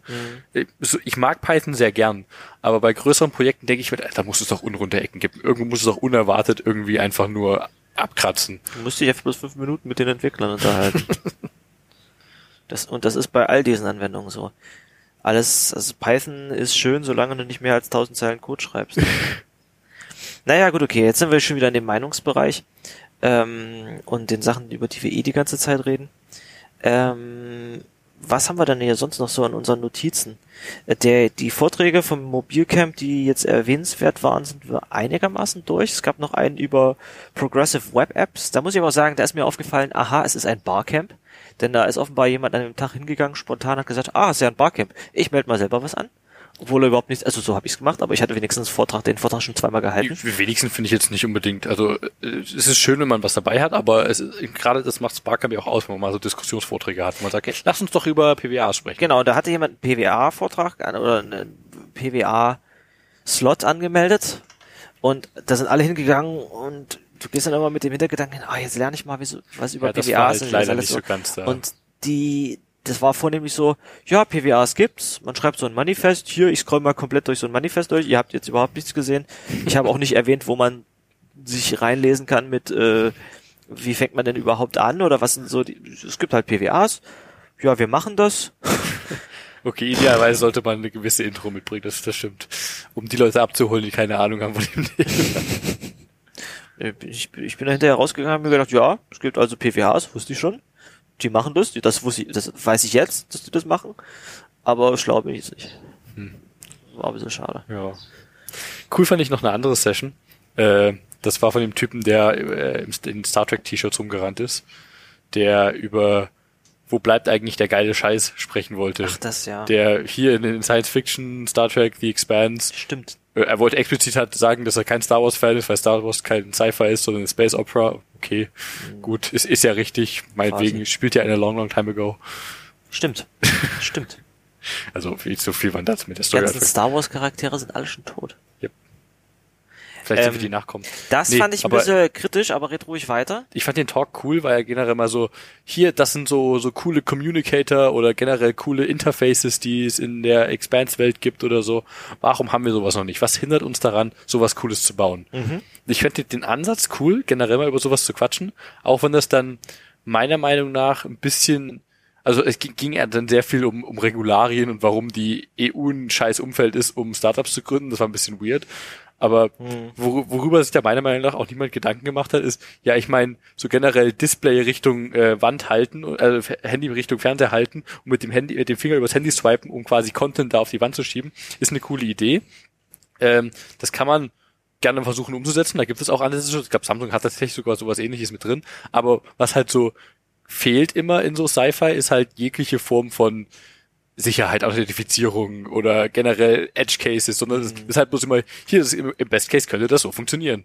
Und so, Ä- ja gut, da, darüber muss man nicht nachdenken. Das ist, eine- ist, eine, ist eine Show oder ein Buch oder was auch immer. Das spielt keine Rolle da, aber das kannst du doch einfach nicht so Bei, umsetzen. bei The Expanse wird das relativ detailliert beschrieben. Zumindest in den Büchern. Also nochmal, der Vortrag ging darum, guck mal, in diesen ganzen Sci-Fi-Filmen gibt's coole Technologie, was müssen wir machen, um über diese, um diese Technologie endlich zu bekommen? Ich möchte das auch haben. Ja. Was völlig am Ziel, äh, am Thema vorbeiging, finde ich, ist, dass zum Beispiel The Expanse, wenn du es dir genau anguckst, eigentlich keine Utop Utopie ist, sondern Voll. es ist eher äh, eine Dystopie. Quatsch. Ich- weißt du, Krieg zwischen Erde und Mars und dem Beltern? Ja, die Leute cool. leben äh, total unterdrückt in diesen äh, ähm, Gürtler. Klingt ja fantastisch. Behälter. Ach, Äh, stimmt, der deutsche Begriff ist erschreckend. äh, in diesen in diesen Raumstationen und äh, diese Technologie, mit dem ich swipe mal eben was von meinem von meinem Glas Smartphone Ter- Terminal an die Wand, funktioniert halt, weil das Smartphone kein eigener Computer ist. Das ist halt ein Client auf dem Netzwerk. Es ist halt ein großer Computer. Das ist halt ein Die Netzwerk, Computer wo alles die Borg. Die Äh, Cloud ist die ja. Borg. Nee, aber ich meine, in derselben Serie wird halt auch beschrieben, dass es halt ein äh, bedingungsloses Grundeinkommen auf der Erde gibt, weil nämlich die Erde allgemein ähm, mit 20 Milliarden Menschen überbevölkert ist und es überhaupt keine Arbeit für überhaupt irgendwen noch gibt. Das heißt, du musst irgendwie eine Lotterie gewinnen, um studieren oder auf die Schule gehen zu dürfen. Äh, um du musst irgendwie dort dann möglichst gut sein, um einen Arbeitsplatz zu kriegen. Ansonsten lebst du den Rest deines Lebens von Basic. Also es kriegt quasi einfach jeder Arbeitslosengeld. Ähm, und das ist eigentlich keine keine Utopie. Nee, das wäre aber auch eine scheiß Story, wenn es einfach eine reine Utopie ist. Also niemand schaut Genau. die Serie Friede vor der Eierkuchen. Und äh, die, die die Serie fängt an damit mit so einem Timelapse, wie die wie die Pole schmelzen und wie der äh, Meeresspiegel steigt. Äh, die Leute verlassen die Erde Richtung Mars, weil sie die Erde verlassen müssen quasi. Es gibt halt diese unterdrückte Minderheit, die im, im, im, im Asteroidengürtel lebt. Ist durchaus spannend. Also es ist, also Es ist auch von ist der Story her eine wunderschön, fantastische Story. wunderschön realistisch, aber halt äh, nicht unbedingt erstrebenswert. Was Nee, ich dann nee, irgendwie laut sagen wollte, nicht. ist dieser geile neue Scheiß, den wir äh, machen oder sowas. Es ist halt genau, geht für mich äh, witzig, dass ich das als äh, technologisch, als Technologist sage, äh, völlig in die falsche Richtung. Eigentlich müsste sich die Menschheit ein bisschen zurücknehmen. Mal jetzt, ich, ich finde, wir sollten einfach eingestehen, dass wir vielleicht den Peak Technology erreicht haben und Was? Und Was? einfach ein bisschen wieder runterfahren müssen. Denn, ich meine, es gehen äh, freitags die ganzen Schüler auf die Straße und demonstrieren gegen Klimawandel. Warum äh, gibt es überhaupt einen Klimawandel? Ja, das weil wir ein- hier sitzen mit unseren Laptops, die irgendwie Strom verbrauchen und Wir sind doch nicht Diesel betrieben. Lass uns doch mit mehr Technologie das Problem lösen. Lass uns doch mit mehr Technologie Autos verbraucht. abschaffen. Also das Problem ist einfach unser Energieverbrauch.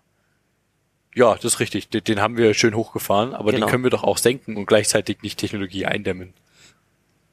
Ähm, hoffentlich, ja. Also ich meine, das momentane Problem ist, dass wir Zeugs verbrennen, was Milliarden Jahre lang oder Millionen Jahre lang im Boden gespeichert war und nie wieder in den Boden zurückkehren wird. Und das wird dauerhaft in der Atmosphäre bleiben.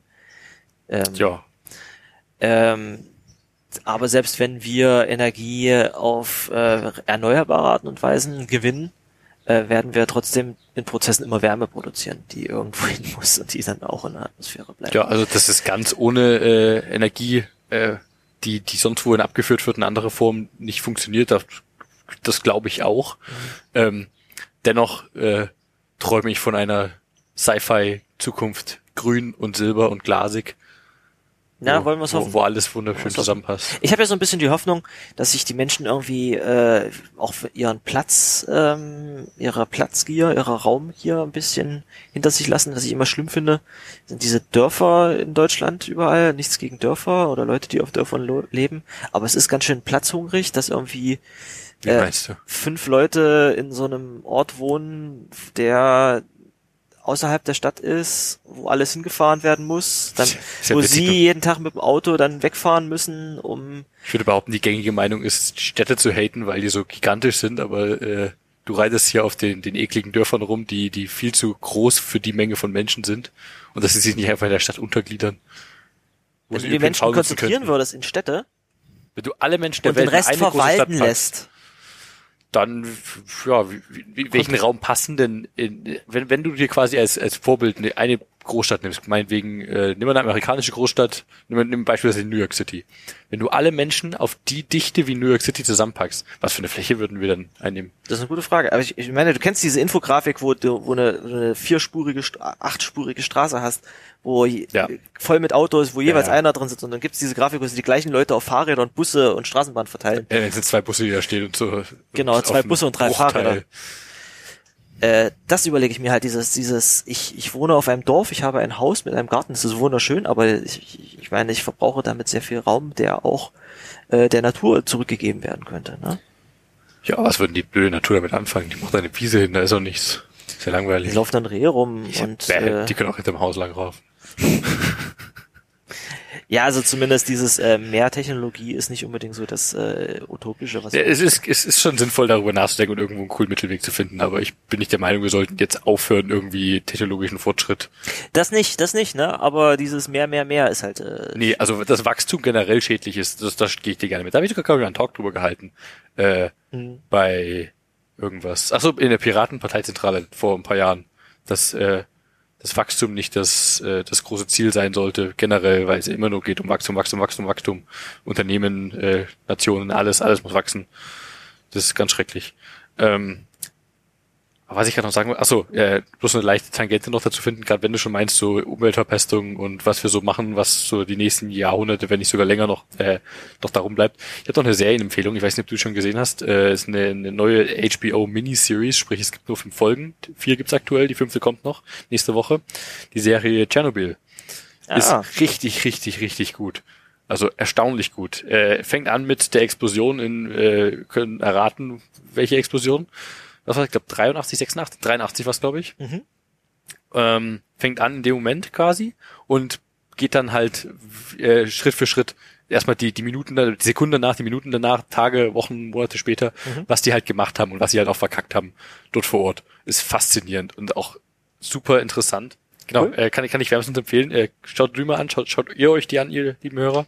Ist echt echt zu empfehlen. Ich fand's auch, ich, ich meine, man weiß natürlich ganz grob, was da passiert ist, im Sinne von, es gab eine Explosion, äh, es ist irgendwie Strahlung ausgetreten, dann gab es viele Winde Richtung Westen, diese Strahlungswolke ist schön nach Europa rübergetragen worden oder beziehungsweise nach, nach Osteuropa da, hat sich richtig viel äh, übertragen aus, der- nach aus der Europa Ukraine. Auch, ne? Also ich, Ja, nee, ich, ich meine also vor allem halt äh, erstmal über Osteuropa und, und generell da äh, noch Russland, äh, Ukraine und so weiter. Und äh, heutzutage ist dann Betonsarg drüber. Das waren die Details, die ich vorher so wusste. Und mit der Serie weißt du halt wirklich, was da passiert ist und vor allem auch so ein bisschen politisch drumherum. Ich meine, äh, Soviet Russia damals ich, äh, ist halt so eine Nation, die nicht eingestehen kann, die halt keine Schwäche gegenüber der Welt zugeben kann. Und dann gibt's da so eine Szene, in der, also ich will jetzt nicht spoilern, ich lass, lass erzähl mal nicht, äh, ist, ich, ich, ich kann so raten, die Serie mal anzuschauen. Du kriegst halt an vielen Stellen mit, wie die halt umgehen, gerade damit, also erst wollen sie es geheim halten, später kriegst halt das Ausland auch mit und, und spricht es an und dann können sie halt nicht mehr geheim halten, aber dann, dann geben sie halt nur gewisse Details raus und nie so wirklich, was alles passiert Ja, ist das- und wie schlimm es wirklich ist. dass, dass eine Explosion, dass da ein Atomreaktor explodiert ist, äh, haben die Leute, glaube ich, immer bloß raten können in den anderen Ländern. Ja, da gibt's so eine, so eine Szene, ich glaube in der ersten Folge schon von, es ist, äh, ich meine, äh, ach so, nee, ein nukleares Institut irgendwo war das, äh, ich weiß nicht, ob das irgendwo an der Uni angegliedert ist oder nicht. Und die haben halt gemessen, oh, da draußen sind gerade irgendwie so acht Milliröntgen in der Luft, haben ein Fenster aufgemacht, plötzlich geht da so ein, so ein äh, Dosimeter los. Und das ist komisch. Äh, was ist, was ist da denn passiert? Ähm, Fenster wieder zu und äh, das Ding zurückgesetzt. Ah, es kommt von draußen. Ähm, acht Milliröntgen, was, was das, das muss ja das, das Nuklearreaktor hier um die Ecke sein. Rufen da an, die völlig empört, das sind wir nicht. Ja, was ist denn sonst hier in der Umgebung? Ja, äh, Tschernobyl kann nicht sein, die sind 400 Kilometer entfernt. Wenn wir nicht so die Strahlung von denen abbekommen, dann müsste da ja die, der, der, der Dekor komplett offen liegen. Ruf mal da mal an. Oder geht keiner ran. oh. Ja, das ist ja, das ist ein bisschen bitter. Also krass finde ich die Geschichten. Ähm, ich habe ein paar Dokus drüber gesehen, aber gerade diese diese Strahlungsauswirkungen, diese direkten Strahlungsauswirkungen auf den menschlichen Körper sind halt extrem erschreckend. Ja. Wenn du drüber nachdenkst. Äh, die Leute, die dort als Liquidatoren reingegangen sind, um da irgendwie den Schutt vom Dach wegzukehren, äh, die sind halt alle innerhalb von wenigen Tagen oder Wochen darauf gestorben. Ein, ein Film, den ich mal irgendwann mal angeguckt habe und ich habe es irgendwie hinterher bereut, war U, aha, U 571, ich weiß nicht mehr, aber es war so ein äh, U-Boot-Film, das war nicht äh, Jagd auf Roter Oktober, sondern ähm, russisches Atom-U-Boot und die haben auch irgendwie einen Reaktorschaden. Und dann müssen müssen die muss die U-Boot-Besatzung in den Reaktorraum und da irgendwelche Ventile auf oder zudrehen und denen sagen so ja hier zieh diesen Anzug an dann äh, bist du ein bisschen geschützt. Das war aber irgendwie ein Gasschutzanzug mit Also einfach einer Gasmaske aus Gummi der überhaupt was. nichts gebracht hat. Und äh, das, äh, die sind komplett kaputt gegangen. Das ist eher, extrem äh, erschreckend gewesen. lässt sich auch echt halt nicht wirklich einschätzen, was so Strahlung mit dir macht. Ich meine, das sieht man auch in der Serie, die, da ist so, so eine Frau, die halt der Meinung ist, ihr Mann hat Verbrennung. Ja, der hat Verbrennung, aber du kannst jetzt trotzdem nicht den anfassen. Das, also, das ist halt was, was du als, als Mensch nicht wirklich Wie so ein trotzdem nicht anfassen. also Du der, der Typ strahlt halt. Ach so, Also du, wenn, du- wenn du da rangehst, du, du kriegst halt den- denselben Scheiß du ab. hast, üb- du hast auch die Verbrennung halt in jeder Zelle deines Körpers. Ja, das ist nicht so, so, so. nicht einfach bloß außen. Genau. Also es ist nicht so die, die typischen, also nicht, nicht sowas, was du als Mensch halt, ja, da ist Feuer, du greifst rein, ich, ich sehe, was passiert, sondern da ist was quasi Unsichtbares in der Luft, was dich komplett beeinflussen kann. Und auch wenn du es jetzt nicht wirklich, also ganz am Anfang von der Serie greift so ein Feuerwehrmann so, so einen Graphitblock, nimmt er in die Hand und lässt den halt dann kurz darauf fallen, nimmt den Handschuh, aber seine Hand ist halt komplett verbrannt. Also komplett wie, wie quasi, als ob er ein Lagerfeuer reingehalten hätte. Ich meine, du kannst, bei, bei ausreichender Strahlung passiert sowas halt, aber wenn du halt nur eine, eine, eine geringere Dosis, die immer noch sehr hoch ist, abbekommst, dann hast du halt überhaupt keine Auswirkung und hast halt zwei Wochen später irgendwie die ersten Krebs schon in dir drin. Oder halt Jahre später. Das ist richtig krass. Also du hast kein Gefühl dafür als, als Mensch, wie, was so Strahlung mit dir macht oder wie sie sich auswirken kann. Eine Geschichte, die ich nur noch so am Rande irgendwann mitbekommen habe, ich habe es nie wirklich bestätigt bekommen, aber meine Mutter hat auch mal erzählt, ja, irgendwie von der Schule mal so eine äh, Reise äh, nach Tschernobyl gewonnen. Ähm, das muss so, das war nicht, Tschernobyl war ja 86 und das muss irgendwie so ein, zwei Jahre vorher gewesen sein. Und sie hat es aber glücklicherweise abgelehnt, weil sie wollte ja noch Kinder haben. Da bin ich, muss ich sagen, rückblickend sehr dankbar. Also sie, aber sie wär vor dem Unfall da gewesen, oder Ich glaube ja. Also wäre es doch nicht so schlimm, ist doch ein funktionierendes Atomkraftwerk Naja, es, gewesen. es hätte auch, es hätte auch. Also wenn mit, mit sehr schlechtem vor, du machst Timing, einen Schulausflug zu einem Atomkraftwerk und es explodiert. Das erinnert mich an so eine, ich glaube MDR oder WDR-Doku war das, die sie filmen wollten, in einem dieser beiden äh, norddeutschen Atomkraftwerke. Ich glaube, es sind zwei. Aber auf jeden Fall waren die in, in dem einen drin ähm, und haben da halt mit den Leuten geredet und plötzlich ging halt so, so, so ein Alarm, also so, jetzt nicht so, Licht geht aus, so rot wieder an und plötzlich hier so richtig krass, aber es ging halt so ein Alarmgeräusch an und so ein Lämpchen blinkte und Niemand dort hatte eine Ahnung, was das eigentlich bedeutet. Und dann haben die so ein 600-seitiges Manual ausgepackt, haben da angefangen zu blättern und, und versucht herauszufinden, was dieser Alarm eigentlich bedeutet. Und eine Viertelstunde später ging der einfach aus. Und was haben die dann gemacht? Ziemlich gefreut, dass, dass es wieder auf, selber aufgehört hat. Haben das Manual wieder weggepackt und dann am Ende der Dreharbeiten sind wieder angegangen und nach zwei Stunden ist das Kamerateam halt gegangen und sie haben bis dahin noch keine Ahnung gehabt, was das eigentlich ist. Wenn die halt, also ich, Das ist ja unbedenklich. ja, also eben, also wenn, ich, ich meine, ich will den Leuten jetzt nicht vorwerfen, die da arbeiten, aber wenn da solche Stümper arbeiten, die, die keine Ahnung davon haben, Wie viele Leute sind eigentlich schon äh, durch Arbeiten an Windkraftanlagen gestorben? viele bestimmt. Das ist ja ganz gefährlich, hochgradig gefährlich. Die fallen da runter und während sie runterfallen, Ja, lesen sie eine 600-seitige äh, Broschüre Abgesehen darüber, davon- was, wie sie darauf hätten achten sollen, dass sie nicht von der Windkraftanlage Die runterfallen. Dinge erzeugen ja Wind, also muss ja vorsichtig sein. Wir werden nicht in so einer windigen Zeit leben, wenn die nicht so mit der Windkraft wieder halten. Oder hast du schon mal irgendwie Wind gespürt, ohne dass du so ein Ding sich drehen hast sehen? Ich bin mal auf, Also der, ich bin mal auf der Autobahn an so einem Wind, äh, Windfeld vorbeigefahren und das muss aber gerade irgendwie in äh, so einem Wartungs, in so einer Wartungsphase gewesen sein. Da waren 15, 20 solche Windkraftanlagen, die komplett stillstanden. Und das ist ein komisches Bild. Das ist so ein bisschen, als ob so die Zeit stehen, stehen bleibt. Das ist, als ob du so lauter Uhren hast, die nicht, die nicht kein laufen. Wind oder was? Nee, es muss ja kein Wartungszustand sein. Die kannst du einfach, nee, die, also wenn ich habe noch nie gesehen, dass sie sich gar nicht drehen. wenn irgendwie. gerade nichts bläst, dann musst du auch nicht sich drehen. So ein bisschen drehen tun sie sich immer. Aber Anyway. okay.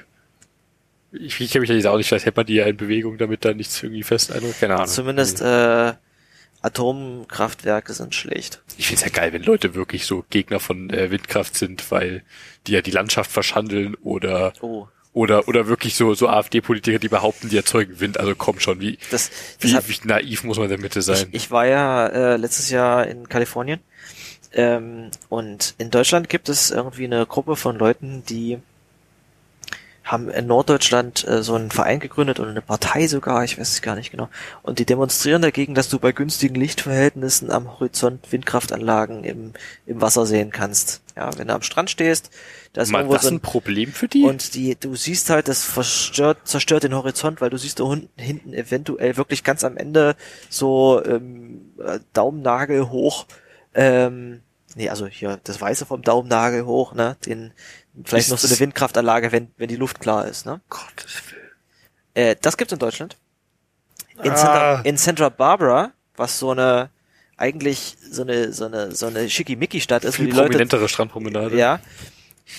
Da stehst du am Strand, da siehst du eins, zwei, drei, vier Bohrinseln, direkt irgendwie so vielleicht einen Kilometer vom Wasser weg, äh, vom Strand weg. Äh, und wenn du da ein bisschen einen Highway lang die Küste hochfährst, siehst du, das hört nicht auf. Da sind einfach Bohrinsel hinter Bohrinsel hinter Bohrinsel hinter Bohrinsel. Du musst aufpassen, äh, ich hatte mir da gerade diese neuen Schuhe gekauft mit weißen Sohlen. Wenn du am Strand langläufst, dass du in, in kein Teer reintrittst. Ach, das liegt auch Aber Sand. der ist komplett natürlich. und ähm, ja, Schön, und, und, cool. und in Deutschland gehen Leute demonstrieren gegen Windkraftanlagen, die du irgendwo am Hor- Horizont siehst. Ist das nicht ein schönes Bild, wenn man da was am Horizont sehen kann? Vor allem ist es nicht viel cooler, wenn du gerade so an der letzten Horizontkante noch was siehst, weil du dann wirklich so mal ein Gefühl für die Distanz hast. Weißt du, wie weit du ihn äh, sehen kannst auf, auf flacher also Ebene? fünf, sechs Kilometer. Genau, fünf Kilometer siehst du. Und wenn du da gerade was an dem hintersten Eck noch sehen kannst, wenn du da so ein bisschen über den Horizont weiter hervorstehst, dann ist es halt etwas, was du nur, also, so weit kannst du eigentlich gar nicht blicken. Vielleicht was für Flat Earther, vielleicht stören die sich daran, weil die daran sehen, dass die Ja, Erde... du siehst, die, das, das ist, dass, dass das hinterm Horizont versteckt, äh, verschwindet, das Zeugs, das ist ja äh, the law of perspective. wie, wie erklärt das so ein, so ein äh, Flat Earther? Keine Ahnung. Ich bin mal irgendwann äh, nachts mit dem Tablet äh, ein YouTube-Video über Flat Earth äh, Leute eingeschlafen und dank Autoplay hatte ich dann den nächsten Tag meine Du bist jetzt voll in der Blase. Ja, ja. Da gibt's übrigens einen wunderschönen Dokumentarfilm von Der, Netflix. der ist geil. Behind the Curve. Der Behind the Curve ist echt gut. Super cool. Ich Ähm, liebe diese, äh, Auch schön ist diese Aussage, noch, um nochmal auf Windkraftanlagen zurückzukommen, die verschandeln die Landschaft, wenn die irgendwo in, auf, auf dem Feld rumstehen, ne? Das, das, denkst du dir so, ja stimmt, stell dir mal vor, du könntest jetzt über diese Landschaft gucken, da wären keine Windkraftanlagen, hm, vielleicht, ja, aber irgendwann ist mir, irgendwann, irgendwann ist mir mal aufgefallen, was mal so eine Braunkohletagebau? das sieht so schlimm aus. da werden irgendwie hunderte, tausende Quadratkilometer Landschaft weggebaggert, wo dann hinterher nur noch Mondlandschaft übrig bleibt, mitten in Deutschland. Da werden ganze Da Dörfer war, ein Do- da war abgebaggert. vorher ein Dorf und das ist einfach weg. Das ist einfach ein riesiges Loch. Vielleicht ist es auch ganz gut, weil die Dörfer die Leute sollten eh in die Stadt ziehen. Jetzt, jetzt kann da ein See entstehen, wo sich Fische ansiedeln. Ähm, anyway, ja, verschandeln die Landschaft, ne? Ja, also ich finde, äh, gerade so Windkrafträder in der Landschaft sehen halt auch super cool aus. Das ist eine Gewöhnungssache. Also wenn du Aber nicht mit, wenn du, wenn du nicht mit Windkraft, wenn du nicht mit Windkraftanlagen in deiner Jugend aufgewachsen bist, so wie unsere Eltern zum Beispiel. Für mich war Windkraftanlage früher, ich kannte, äh, ich kannte die nur aus, aus Ostseeurlaub. Weil, Ja, genau. Also wenn man so mal in den Norden gefahren ist. Genau, da, da stand die halt, das war für so. mich so, das gehört zum Urlaub dazu, da stehen Windkraftanlagen. Jetzt stehen die halt in jeder Landschaft. Aber ich, Ich kann das Gefühl komplett nachempfinden. Das war, wir wir fahren in den Urlaub. Man sieht aus dem Auto heraus ganz viele Windkraftanlagen. genau. Aber unsere Eltern haben natürlich einen anderen Bezug dazu. Für die Eltern sind sie halt äh, irgendwann einfach aufgetaucht und standen irgendwo, wo sie vorher nicht standen. Äh, und dementsprechend haben die auch eine andere Einstellung dazu. Oder Für die noch älteren Eltern, ja, ja, die sterben halt auch irgendwann weg. Aha. für die gab es nicht mal den Braunkohletagebau. Na, mh, ich glaube, da ist immer schon lang genug drin. Das ist ja eh das Beste an der Regierung. Hier, äh, Braunkohle, äh, der, Kohleausstieg ist beschlossene Sache. Aber wir müssen ja irgendwie die Arbeitsplätze schützen, die da von den Leuten da, die, die, was sind 20.000 Leute, Und die, dann haben sie mal verglichen, wie viele Leute und vierfaches davon haben wir im so äh, Solar, äh, äh, hm, ja, Umbetrieb, äh, um, Umfeld jetzt komplett abgeschafft aus Deutschland. ja, Super. ja, ja, ja, ja. Fantastisch, ja, richtig. Das ist, glaube ich, unsere politischste Folge bislang. Aber lass uns doch nochmal zu klassischeren akronymisierbaren Themen zurückkommen. Ähm, weil wir uns ja mit diesen Politik-Themen doch so ein bisschen aufs Glatteis begeben, hin und wieder. Ähm, Ich habe da noch einen, äh, einen coolen Blogpost mit in die Show Notes gepackt. ja, Der ist von einem Typen namens Colin McMillan. Der heißt äh, 93% of paint splatters are valid Perl programs. Der hat einfach random Paint Splatter erzeugt und gemalt. Paint Splatter. Also Farbe gegen die Wand geschmissen, ein Foto von gemacht, OCR drüber laufen lassen und geschaut, ob das äh, sich in Perl evaluieren lässt. Und in 93% der Fälle ist es halt valides Perl. Okay, das sind wirklich Aquarellfarben auf weißem Hintergrund hingesch... Und da kommt ich glaube, was das, raus. das, was, das basierte auf dem Tweet äh, von, äh, von einer Person hier, äh, die meinte, I don't want to teach my kid to code. I want him to splash in muddy puddles and smear paint on the walls and read novels under the covers way too late at night. I grew up too soon and wish I'd had more time to be a kid. Why do schools teach vocational skills so young these days? Und einer hat darauf geantwortet mit, but is it possible to smear paint on the wall without creating valid pearl? Und daraus ist halt dann, hat er hat eine ausprobiert und es ist fast unmöglich. Ich mag diesen Post, der ist toll. ich glaube, Perl wurde auch mit der Prämisse äh, designt, dass fast jede Zeichenkombination ein valides Perl-Programm Ist das wirklich so eine Prämisse gewesen? ist es nicht. Aber äh, wenn, wenn, wenn du dir eine wenn wenn du dir ein gutes Passwort ausdenkst, dann ist das wahrscheinlich auch ein valides Programm. Da habe ich noch gar nicht drüber nachgedacht. Passwörter wirklich ausführen. Das ist so viel cooler eigentlich. Das kannst du mal machen. Kannst du das mal als Passwort-Requirement in irgendeinen Service reinpacken? Dein Passwort lässt sich nicht, ist kein valides Pearl. Das wird nee, abgewiesen. es muss ein valides Programm Ja, eben, es, es, wird abgewiesen, weil es kein valides Pearl ist. Und es wird eben ausgeführt, um dann tatsächlich das Passwort zu, äh, zu Kann man das irgendwie als Plugin in, äh, in hier sowas wie KeyPass X einbauen ich, oder ich sowas? brauche das. Ich, also, wenn, wenn das keiner jetzt hier als Hörer noch baut, ich, ich baue das selber. Ich, Du hast nicht genügend Sonderzeichen verwendet. ist noch kein valides Programm. oh, fantastisch. Passwort muss valides Pearl. Du kannst einfach wirklich kaum auf Tastatur hauen. Herrlich. Okay. so viel dazu. Äh, was anderes, was letzter Zeit passiert ist, äh, die, hast du von GitHub Sponsors gehört? Ja, ich habe da mal drauf geklickt äh, und direkt äh, Gesichter von Leuten, die andere Podcasts haben, wieder erkannt. Sean Griffin ist sehr Ja, zum prominent. Genau. Ähm, also, äh, um das nochmal zusammenzufassen, GitHub ähm, macht jetzt alles. Sie hosten jetzt auch NPM-Pakete. Ach stimmt, Package Registry haben sie ja auch noch gemacht, da haben wir noch gar nicht drüber gesprochen. Ja. Aber ich habe es mir noch nicht genau angeschaut, den Package Registry. Im. Endeffekt, äh, da, irgendjemand hat dann so einen schönen Tweet abgesetzt, den ich jetzt natürlich spontan nicht parat habe mit, das sind die Sachen, drei Sachen, die wir gerne von GitHub wollten, äh, aber nie bekommen haben. Und das waren dann ganz banale Features von der UI, die, wo du denkst, ah, das ist, äh, stimmt, ja, das bräuchten wir unbedingt, aber gibt's nicht. Ähm, und was haben wir stattdessen bekommen? Äh, Sponsoring, äh, Package Management und noch irgendwas, was sie neulich äh, aufgebaut haben. GitHub Actions oder CI Integration oder sowas. Ja, die bauen jetzt relativ massiv aus. Man merkt irgendwie doch, dass ähm, sie Microsoft- den Markt ein bisschen mehr äh, äh, erschließen wollen. Also, äh, um nochmal zu erzählen, was, was, was gibt's jetzt Neues bei GitHub? Du kannst also äh, dich als, wenn du deinen GitHub-Account hast, kannst du dich irgendwie sponsern lassen und Also du kannst dich anmelden als entweder als Gesponsortor, Gesponsorter oder als Sponsor. Ich glaube als Sponsor anmelden. Ich habe äh, nicht, also wenn du dich anmelden willst als jemand, ich mache was Relevantes und hätte dafür gerne Geld, dann ist es ein relativ ausführliches Formular, was du da ausfüllst und wo du auch sagst, was genau an Projekten, was für Projekten arbeitest du, was ist deine Rolle in diesem Projekt, was machst du da genau und dann ist das wahrscheinlich ein sehr manueller Prozess auf GitHub-Seite, wo ich dann eben das validieren vermutlich. Und ist das dann so wie, äh, wie Patreon, wo du einfach regelmäßig Geld von Leuten bekommst? Oder kriegst du da Geld pro Release Da oder pro Commit? Bin ich mir gar nicht sicher. Ich, ich glaube fast, es waren feste Beträge, die du sponsern kannst, aber vielleicht ist es auch tatsächlich ein, ein Abo-Modell oder beides. Das, das bin ich mir gar- gar nicht so sicher. Aber was halt besonders spannend ist, ist, dass das komplette erste Jahr, was du ja an Geld bekommst, nimmt GitHub sich überhaupt nichts Ach von. so, ja, die haben, und dann irgendwann und nehmen sie, sie doublen's noch. Also das, was du kriegst, GitHub legt dasselbe nochmal drauf.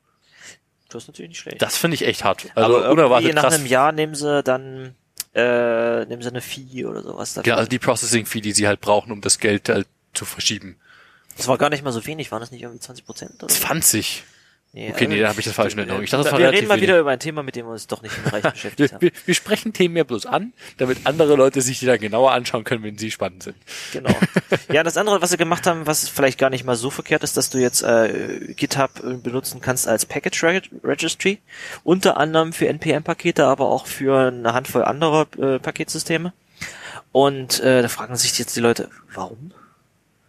Äh, es ist allerdings da tatsächlich interessant für, für Firmen, die ihre eigene Software bauen. Ähm, wir betreiben zum Beispiel auch unsere eigene Package Registry für intern. Äh, der Sinn ist, dass du einfach zum Beispiel äh, in CI äh, aus deiner eigenen Package, Package Registry lieber ziehst, als äh, direkt jedes Mal von NPM. Vielleicht auch allein, um nicht den NPM Download Counter unnötig in die Höhe zu treiben. Ja, äh, zum anderen, weil du vielleicht äh, deine Dependencies wetten möchtest und ähm, Überblick behalten möchtest, was du alles hast oder im Zweifelsfall nachträglich reingucken möchtest, was habe ich mir da eigentlich gerade Ja, runtergezogen, und nicht bei jedem. Bauvorgang die Net, äh, aus dem Netzwerk irgendwelche möglicherweise untrustworthy Dinge, die geupdatet wurden. Genau, und da haben irgendwie viele Firmen, ähm, ich glaube, das darf ich auch sagen, wir unter anderem äh, einfach Artifactory. Du kannst Artifactory als NPM Package Registry eintragen Okay, andere große Firmen bauen eigenes. Oder bauen eigene. äh, und das funktioniert dann eigentlich, du kannst dann einfach alles von dort ziehen, was du auch von NPM ziehen würdest. Die mirror nicht NPM, sondern das funktioniert wie so eine Art Reverse Proxy. Das ja, schaut okay. nach, habe ich das, wenn nicht, dann lädst du es runter und dann kriegst du es ab dann. Witzig, dass man sich so da reinhakt. Ähm, genau. Äh, ich, ich schätze mal genauso hat die, äh, die Jahren eigene Package Registry von, von Facebook funktioniert. Da hast du auch gefragt, warum ist denn das jetzt alles auch plötzlich auf, auf dieser Jahren Package Registry anstatt auf NPM? Ähm, und äh, wenn du halt deine eigene Firma hast, die vielleicht so privates GitHub verwendet, äh, für deine geschlossenen äh, Closed Source Projekte, bist aber trotzdem auf github.com, dann ist das durchaus interessant dafür. Dann musst du nämlich nicht deine eigene, doch wieder deine eigene äh, Registry hosten und das irgendwie mit deinem privaten GitHub verschnabeln. Hm, Man könnte einfach sagen, so. Also in GitHub Enterprise die mit reinbauen. Genau. Und das ist an und für sich eigentlich ganz geil. Ähm, mal schauen, wie, ich weiß nicht, ob man das als Public Registry verwenden möchte. Ich komme halt aus der Swift-Welt, wo es keine Registry gibt. ich wäre ich wär schön, wenn es was gäbe. Ein Index, Ach so, ein Package. Bei Swift gibt sie gar nicht. Nee, ne? es gibt überhaupt nichts. Das ist eigentlich witzig, wie sich die, das hatte ich, äh, glaube ich, auch schon ein paar Mal erwähnt, äh, aber äh, wenn man eine neue Programmiersprache erfindet, gibt es eigentlich so ein paar Features, die unabhängig von der Programmiersprache eigentlich auch noch mit dazugehören. So ein Bildsystem, ein bisschen so Linting-Infrastruktur, äh, ein Paketmanager, eine Paketregistry und sowas. Das okay, so zwei Sachen, von vier hat und und viele Sprachen haben das bis heute noch nicht und machen sagen, wir sind eine Programmiersprache, wir machen nur den Compiler, alles andere macht ihr selbst. Und dann denkst du dir so, ja, aber der Grund, warum ich seit Jahren privat kein C++ nutze, ist, weil ich einfach keinen Bock habe, mir jedes Mal wie so ein Bildprojekt einzurichten mit CMake oder so. Ich weiß nicht, und wenn eine Sprache das einfach komplett mitbringt, dann ist es einfach mal Win-Win. Ja, also Rust macht da vieles richtig, gerade was das angeht. Ähm, aber na gut, man kann natürlich auch komplett ohne Registry und äh, Paketverwaltung leben, vielleicht. Aber es braucht ein Index auf. Das brauchst du ja. auch nicht unbedingt, wenn du so eine Batteries Included Sprache bist, wo ja, alles drin ist. Das ist Swift aber auch nicht. So, das ist aber zum Beispiel Go oder Python. Also ich habe mich zum Beispiel auch mit Leuten unterhalten, die haben gesagt, ich mache das in Go oder Python, äh, weil wir bei uns Regeln haben, wenn wir Dependencies reinziehen, muss das alles gewettet und approved sein. Und die Mühe möchte ich mir einfach nicht geben. Äh, ich Python darf ich nehmen und ich, wenn ich äh, was baue, dann kann ich das auch komplett pur mit Onboard-Mitteln von Python machen. Und wenn ich irgendwas Spezielles brauche, dann schaue ich mir das an und programmiere es nach. Das Anstatt ist, dass ich mir die Dependency reinziehe. Ist eine Begründung. Das ist eine Begründung, es ist keine gute, aber es ist eine Begründung. Ich meine, dass man generell in Dependencies reinschauen sollte, sollte man eigentlich, also. Das ist selbstverständlich, machen. ja. Äh, wie, wie genau dieser Prozess dann ausschaut, des Wettings und des Approvals, das kann natürlich je nach Firma sehr umständlich ekelhaft sein. Und ja, da verstehe ich, dass man sich das vielleicht nicht geben möchte. Aber ja, also das gibt es jetzt also auch bei GitHub. Das ist die Package Registry, genau. Das ist die Package Registry. So. Ähm, was ist hier Famicol in? Das ist der, der Perl. Ah so, das ist das. Hier steht noch ein Firefox Extension Fuck up in der Liste, was da passiert. Hast du das mitbekommen? Was du, ach nee, du bist ja Safari-Nutzer. Ist ne? das das TLS-Dings oder was anderes? Ähm, wir hatten ja schon lange keinen NPM-Fuck-up der Woche. Obwohl Stimmt. mindestens zwei passiert sind, während wir keine Podcasts aufgenommen haben. Ähm, diesmal gab es einen Firefox Fuck-up. Äh, die genaue Geschichte kenne ich nicht, aber die, das Zertifikat, was äh, Ach, okay, Extensions, ja. ähm, die in deinem Firefox laufen, zertifiziert, äh, signiert, ist abgelaufen. Und äh, die genaue Backstory äh, könnten wir uns mal von einem Mozilla-Mitarbeiter erzählen lassen. Aber ähm, ich habe erst nichts gemerkt und alle haben so geschrieben, ah, alle meine Extensions sind aus.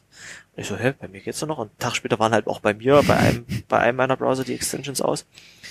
Äh, ist ein bisschen schade. Äh, aber es ging dann auch irgendwann wieder an. Äh, was ich ein bisschen schade fand, ist, dass bei mir die, ich benutze ähm, diese, ähm, wie heißt das Feature, diese Tab-Container jetzt mhm. relativ intensiv. Also ist das nicht ein eingebautes Feature mittlerweile? Das ist, nee, das ist, äh, es ist ein Mozilla hausinternes äh, Add-on, so, aber es ist okay. nicht eingebaut. Also wie gesagt, es gibt äh, diese Multi-Account-Container, so heißt es, Tabs, dass du einen, Tab aufmachen kannst, wo deine deine zum Beispiel deine GitHub-Login-Daten, deine Cookies und die ganzen Session-Informationen okay. weggekappelt sind. Äh, die, das gibt's von Firefox noch extra als Facebook-Container, was genau dasselbe ist, bloß dass du halt das voreingestellt hast für Facebook, dass Facebook in einem eigenen Container aufgeht. Was halt sinnvoll ist, weil du möchtest nicht mit demselben, mit deinen Account-Daten und deinen äh, Session-Daten auf anderen Seiten browsen, weil da plötzlich irgendwelche ähm, Facebook-Snippets drin sind. Ich wäre sehr überrascht, wenn Facebook das nicht, äh, also da wirklich einen Unterschied groß sieht. Die wissen auch ohne deine, äh, deine Session, dein, deine aktiven Session Cookie, wer Auch ein valides Argument, jetzt die EU-Regulierung, dass alle Webseiten anzeigen müssen, dass sie jetzt Cookies tracken, äh, dass sie dich mit Cookies tracken, ist auch super Absolut. sinnlos, weil zehn Jahre zu spät, denn Tracking funktioniert mittlerweile komplett ohne Cookies. Ja, und jetzt hast du überall einfach dieses Cookie-Banner, was jeder wegklickt. Das hat, macht überhaupt keinen Unterschied. Aber da arbeiten die Browser-Entwickler ja auch äh, relativ stark dagegen und versuchen diese Tracking-Eigenschaften, mit denen man dich identifizieren kann, äh, weiter runterzufahren. ja, ja, Safari Apple macht da auch sehr viel, genau. Äh, zumindest äh, bei, äh, das hatte ich ja eingerichtet und dann hatte ich mir irgendwie fünf, sechs, sieben unterschiedliche Container eingerichtet für Shopping, Banking, GitHub, YouTube, Twitter. Und nachdem ich das äh, Add-on wieder installiert hatte, waren leider die Einstellungen weg und ich musste mir diese ganzen Tabs neu einrichten. Cool. Die ganzen Container neu einrichten. Das war ein bisschen Ja, schade. toll. Ich bin trotzdem noch sehr äh, glücklicher Firefox-Nutzer. Nice. Ist doch schön, wenn man sein, äh, sein, sein Browser hat. Sein, sein Zeitbetriebssystem der Wahl. Auf jeden Fall. Naja, gerade jetzt, wo es in der Browserwelt so ein bisschen enger wird, ne? Also ich habe äh, letzte Woche auf Arbeit mal Edgium ausprobiert. Ach, äh, Edge mit Chromium drin. Genau, wir nennen es immer bloß Edgium. Ähm, unabhängig davon, ähm, äh, da schlagen irgendwie zwei Herzen in meiner Brust. Zum einen bin ich sehr traurig, dass so die Browser weggehen. Auf der anderen Seite, wenn einfach alle auf Chrome als Backend oder auf Chromium als Backend gehen, Sehr entwicklerglücklich. es ist, es ist sehr viel einfacher, viele Browser zu unterstützen. Ähm, Was schicken die für einen User Agent mit? Ist ja auch wieder herrlich kompliziert, Äh, warte mal, weiter kompliziert. Äh, ich habe hier jetzt hier Microsoft Edge, das heißt sogar die äh, die Nightly-Version heißt sogar auch Canary, genauso wie bei. Und wenn ich jetzt auf, was ist mal so eine Seite, die mir das anzeigt, äh, ipchicken.com gehe, dann sagt er mir, ach ja, der User Agent String, ne, der wird ja einfach bloß immer hinten rangehängt. Der heißt jetzt hier Mozilla 5 äh, Apple WebKit KHTML, like Gecko, Chrome, Safari, Edge. Das hat nichts mit Safari zu tun, es hat nichts mit Apple WebKit zu tun. Nee, es hat auch nichts mit KHTML zu tun oder Gecko. Ähm, aber Edge, witzigerweise hinten Edge ist bloß EDG, damit es nicht auf das andere Edge matcht, weil es ja nicht das andere Edge ist. Welches- Ach so, Das mh. eigentliche Microsoft Hm. Edge. Also nochmal, der Browser Agent, User Agent String ist Mozilla 5 in Klammern, ja, ist hier äh, Macintosh, Intel, so und so. Apple WebKit in Klammern KHTML, Komma, like Gecko, Klammer zu Chrome. Version, äh, was ja sinnvoll ist, es basiert hier auf Chrome äh, Version 76, die ist noch gar nicht stabil. Äh, Safari slash 537, Edge 76. Es ist schön, wie viel Historie da drin liegt. Ich meine, man kann sich ja mal wirklich in die Historie vom Browser, äh, von User Agent Strings einlesen und wie die alle gesagt haben, ja, wir sind like Gecko, weil wir dasselbe Feature-Set supporten und Blink ist ja auch ein WebKit-Fork. Ja, das Mozilla haben sie alle bloß vorne stehen, weil es tatsächlich mal Webbrowser, äh, Webserver gab, die deinen Browser abgelehnt haben, wenn du nicht Mozilla bist. Also das, ist großartig, wenn man sich die, die History dahinter mal gibt, aber es ist großartig bescheuert, was in dem User Agent String unten drin Wir empfehlen an dieser Stelle The History of the User Agent String. Ja, das ist ein, ein wirklich toller Was meinst Post. du, wie die Browser in 30 Jahren aussehen? Das ist nicht so ein 3 Megabyte User Agent String. Ich glaube sogar den, ich befürchte sogar den User Agent String schickst du als Teil jedes HTTP Requests. Würde mich nicht wundern, wenn der Header überall mit drin steht. Dementsprechend ist es ganz sinnvoll, dass wir jetzt sowas wie HTTP 2 haben, wo die Header komprimiert werden. Das finde ich übrigens schön, dass äh, iOS, ich weiß nicht, wie, wie andere Plattformen das machen, aber bei iOS, wenn du aus einer App heraus einfach nur einen Request schickst, ohne den User Agent selbst zu setzen, dann steht im User Agent der Name der App, die den Request schickt. Ja, das ist sehr schön. Das finde ich Das super toll. Mhm. Das gefällt mir. Gefällt mir sehr. Ähm, witzig ist es, wenn du mit React Native äh, Anwendungen baust, da, da stehen dann, das, da hast du einen kompletten DOM und hast ein Window-Objekt und, und in, deiner, in deinem JavaScript, äh, was da dran ausgeführt wird. Aber wenn deine App da drin versucht rauszufinden, welcher Browser du bist, bist du auch relativ aufgeschmissen, weil die paar Sachen einfach weglöschen, die dann normalerweise drin vorkamen. also du bist zum Beispiel komplett kompatibel mit Chrome in bestimmten äh, Eigenschaften. Aber deine, die normale Browsererkennung, also wenn du irgendwie so ein, so ein, so ein äh, JavaScript-Paket installiert hast oder in deiner App drin hast, was, was dir sagt, welcher Browser du gerade bist, das sagt sich dann, äh, pff, Aber ich finde es ja schön auch, dass Microsoft jetzt äh, Edge für, für macOS wieder rausbringen will. ja, das ist ja das, was Also, ich hier gerade offen hatte. Wieder. Ach, du bist ja auch auf Mac. Klar. Nee, finde find ich aber cool. Ich meine, es gab ja IE mal für macOS, genauso wie Safari mal für Windows gab, vor, vor, vor vielen, vielen, vielen Versionen. Ich, das Das- Browser sollten plattformübergreifender sein. Finde ich, finde ich Auf cool. jeden Fall. Aber ich muss hier echt, äh, also weil ich halte das mal hier so her, ne? Ich muss hier echt scharf hingucken, um zu sehen, was Chrome und also das erkennst du nicht wirklich, ne? Das UI ist auch dieselbe. Das UI ist wirklich eigentlich das gleiche. Äh, Ne? Edge ist das linke, oder? Das, was Bing defaultmäßig da drin hat. ich verstehe. Genau. Also äh, Edge ist jetzt der Chrome mit Bing als Default-Suchmaschine. Ja, die sehen wirklich viel zu gleich aus. Ja, ich meine, gut, wenn ich jetzt noch irgendwie so ein so ein Firefox daneben aufmache, gut, okay. Also, Nee, sieht da, ganz anders aus. Da habe ich aber auch so ein bisschen, Firefox. da habe ich auch so ein bisschen rumgetweakt dran. Ich glaube, meine Developer Edition habe ich, obwohl nee, da ist auch, nee, das habe ich. Warte mal, da muss ich jetzt mal hier auf Customize gehen und hier auf, gibt's, gab's da nicht irgendwo Reset? Ja, wenn ich das hier wegnehme, Restore Defaults, dann. So, jetzt machen wir die, den Browser, den ultimativen Browser-Vergleich. Super im Podcast. Ja. So, wir haben jetzt Hört mal gut zu, wie wir die Hört jetzt mal beschreiben. zu. Genau, hört mal gut zu. Also ich habe jetzt hier Firefox versus Edge. Na, die Buttons sind ein bisschen anders. Die Buttons sind alles, also alles dunkle UIs, die du hier hast, weil du wahrscheinlich auch im Dark Mode bist. Genau. Ansonsten haben aber alle Browser mittlerweile oben rechts diesen, dieses, du bist eingeloggt mit diesem Account-Button. Safari nicht, warum auch? Äh, was ich ein bisschen eklig fand, wenn du dich auf einer, zum Beispiel das mit diesen Tab-Containern, ne? Du möchtest ja, dass deine Webseite irgendwelche Account-Daten hat und äh, damit arbeitet. Und das ist aber, das möchtest du eigentlich, in, alles unterhalb von dieser, von der Adressleiste oder der Bookmarkleiste ist die Webseite und alles oben drüber ist Browser, ne? Wenn du dich bei Chrome, bei Google einloggst, auf irgendeiner Web, auf google.com oder sowas, ähm, dann bist du auch mit dem Chrome in Google eingeloggt. Okay, also da machen sie das, die, diese Grenze schon mal Da habe kaputt. ich, als ich das gemerkt habe, weil ich mich irgendwie äh, auf einem meiner fünf Google-Accounts angemeldet habe und plötzlich mein, mein Chrome auch da eingemeldet war, habe ich mich so ein bisschen vergewaltigt gefühlt. Also das, das, das war so ein Overreach, ne? Das, weil das hatte noch andere Implikationen. Das, synkt dann wahrscheinlich deine Bookmarks, deine Ah, History okay, ja. und deine Passwörter vielleicht noch mit. Denkst du so, sag mal, äh, could you please not? ja, und das ist, äh, das ist bei Firefox glücklicherweise getrennt. Und bei Edge mal gucken. Man kann ja bestimmt seine Bing-Suchergebnisse verfeinern, wenn man sich da einloggt, irgendwie mit seinem Microsoft-Account. Würde mich nicht wundern. Aber ja, es gibt jetzt zumindest äh, Edge-themed Chromium. Ich finde es schön, dass Bing immer noch den Ruf weg hat, die Pornsuchmaschine zu sein, weil es sau viele Leute Bing nur für Porn nutzen Echt? und Bing halt dementsprechend auch immer besser für Porn Warum nutzen Leute Bing für Porn? weil sie für alles andere Google nutzen und da, Ach, damit dementsprechend nicht auf die Ergebnisse damit sie, damit sie ihr, ihr, ihr, ihre Personalisierung nicht irgendwie, Genau. das ist natürlich nicht in sinnvoll. Google mit übertragen.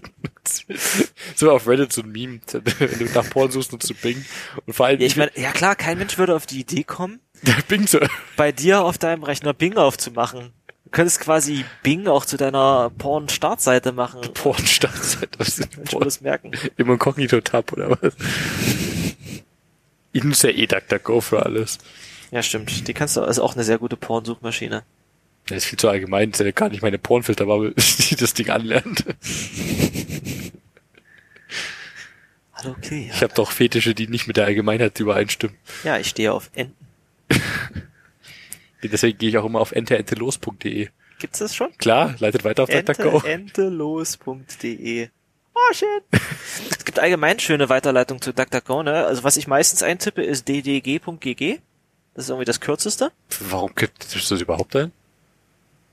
Äh, wenn ich einen Tab vor mir, wenn ich irgendwo anders bin. Zum Ach so, Beispiel so, an einem okay. Rechner, ne? Äh, denke ich mir immer, okay, mach mal einen Browser auf, ich möchte mal was suchen. Ah, dann kommt natürlich sofort hier google.com auf und dann mache ich es meistens. Manchmal bin ich dreist, manchmal gebe ich DuckDuckGo in das Suchfeld von Google ein und klick dann über Google auf DuckDuckGo. Wow. Manchmal habe ich es einfach, bin ich faul und dann gehe ich auf duckduck- ddg.gg. Dann gab es lange Zeit duck.com, was aber Google gehört hat. Ja. Und wenn du auf duck.com gegangen bist, bist du zu google.com gel- weitergeleitet worden Witzig. oder umgeleitet worden. Äh, und jetzt vor, vor einem Jahr oder so haben sie die Domain äh, abgegeben und jetzt kommst du mit duck.com auch einfach auf äh, DuckDuckGo, glaube ich.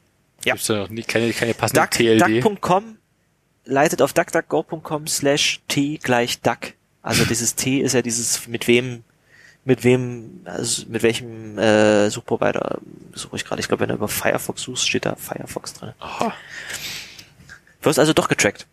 Zählen mit, wie viele Leute über DuckDuck, über Duck.com auf DuckDuckGo Ich gehen. wollte gerade nach äh, Fuba über DuckDuckGo suchen, indem ich äh, Fuba meine äh, URL-Leiste in Safari gegeben habe, Enter gedrückt habe und ich bin gelandet auf Fuba 2000.org. Ja, wenn ich einfach bloß Fuba eingebe, wird mir Fuba 2000 Deutsch vorgeschlagen. Aber ich habe ja auch gerade noch Safari, äh Quatsch, äh, Edge äh, offen. Die Safari macht einfach zu viel Magic. Ich komme nicht an die Und ich soll mir dann. Fuba 2000 auf chip.de runterladen. Ah, du hast recht. Ich habe äh, die Curry, der T-Parameter ist äh, OS X, was weiß nicht, was das sein soll. OS X sagt mir nichts. Was, was ist das? So heißt mein OS nicht. Nee, stimmt, das heißt macOS, ne? OS. Ich finde die Umbenennung immer noch sehr angenehm. Sehr angenehm. Ja, es ist halt iOS, WatchOS, tvOS, macOS. Ja, weil du ja genau einen Mac an- vor dir hast, nicht wahr? Nicht einen Laptop.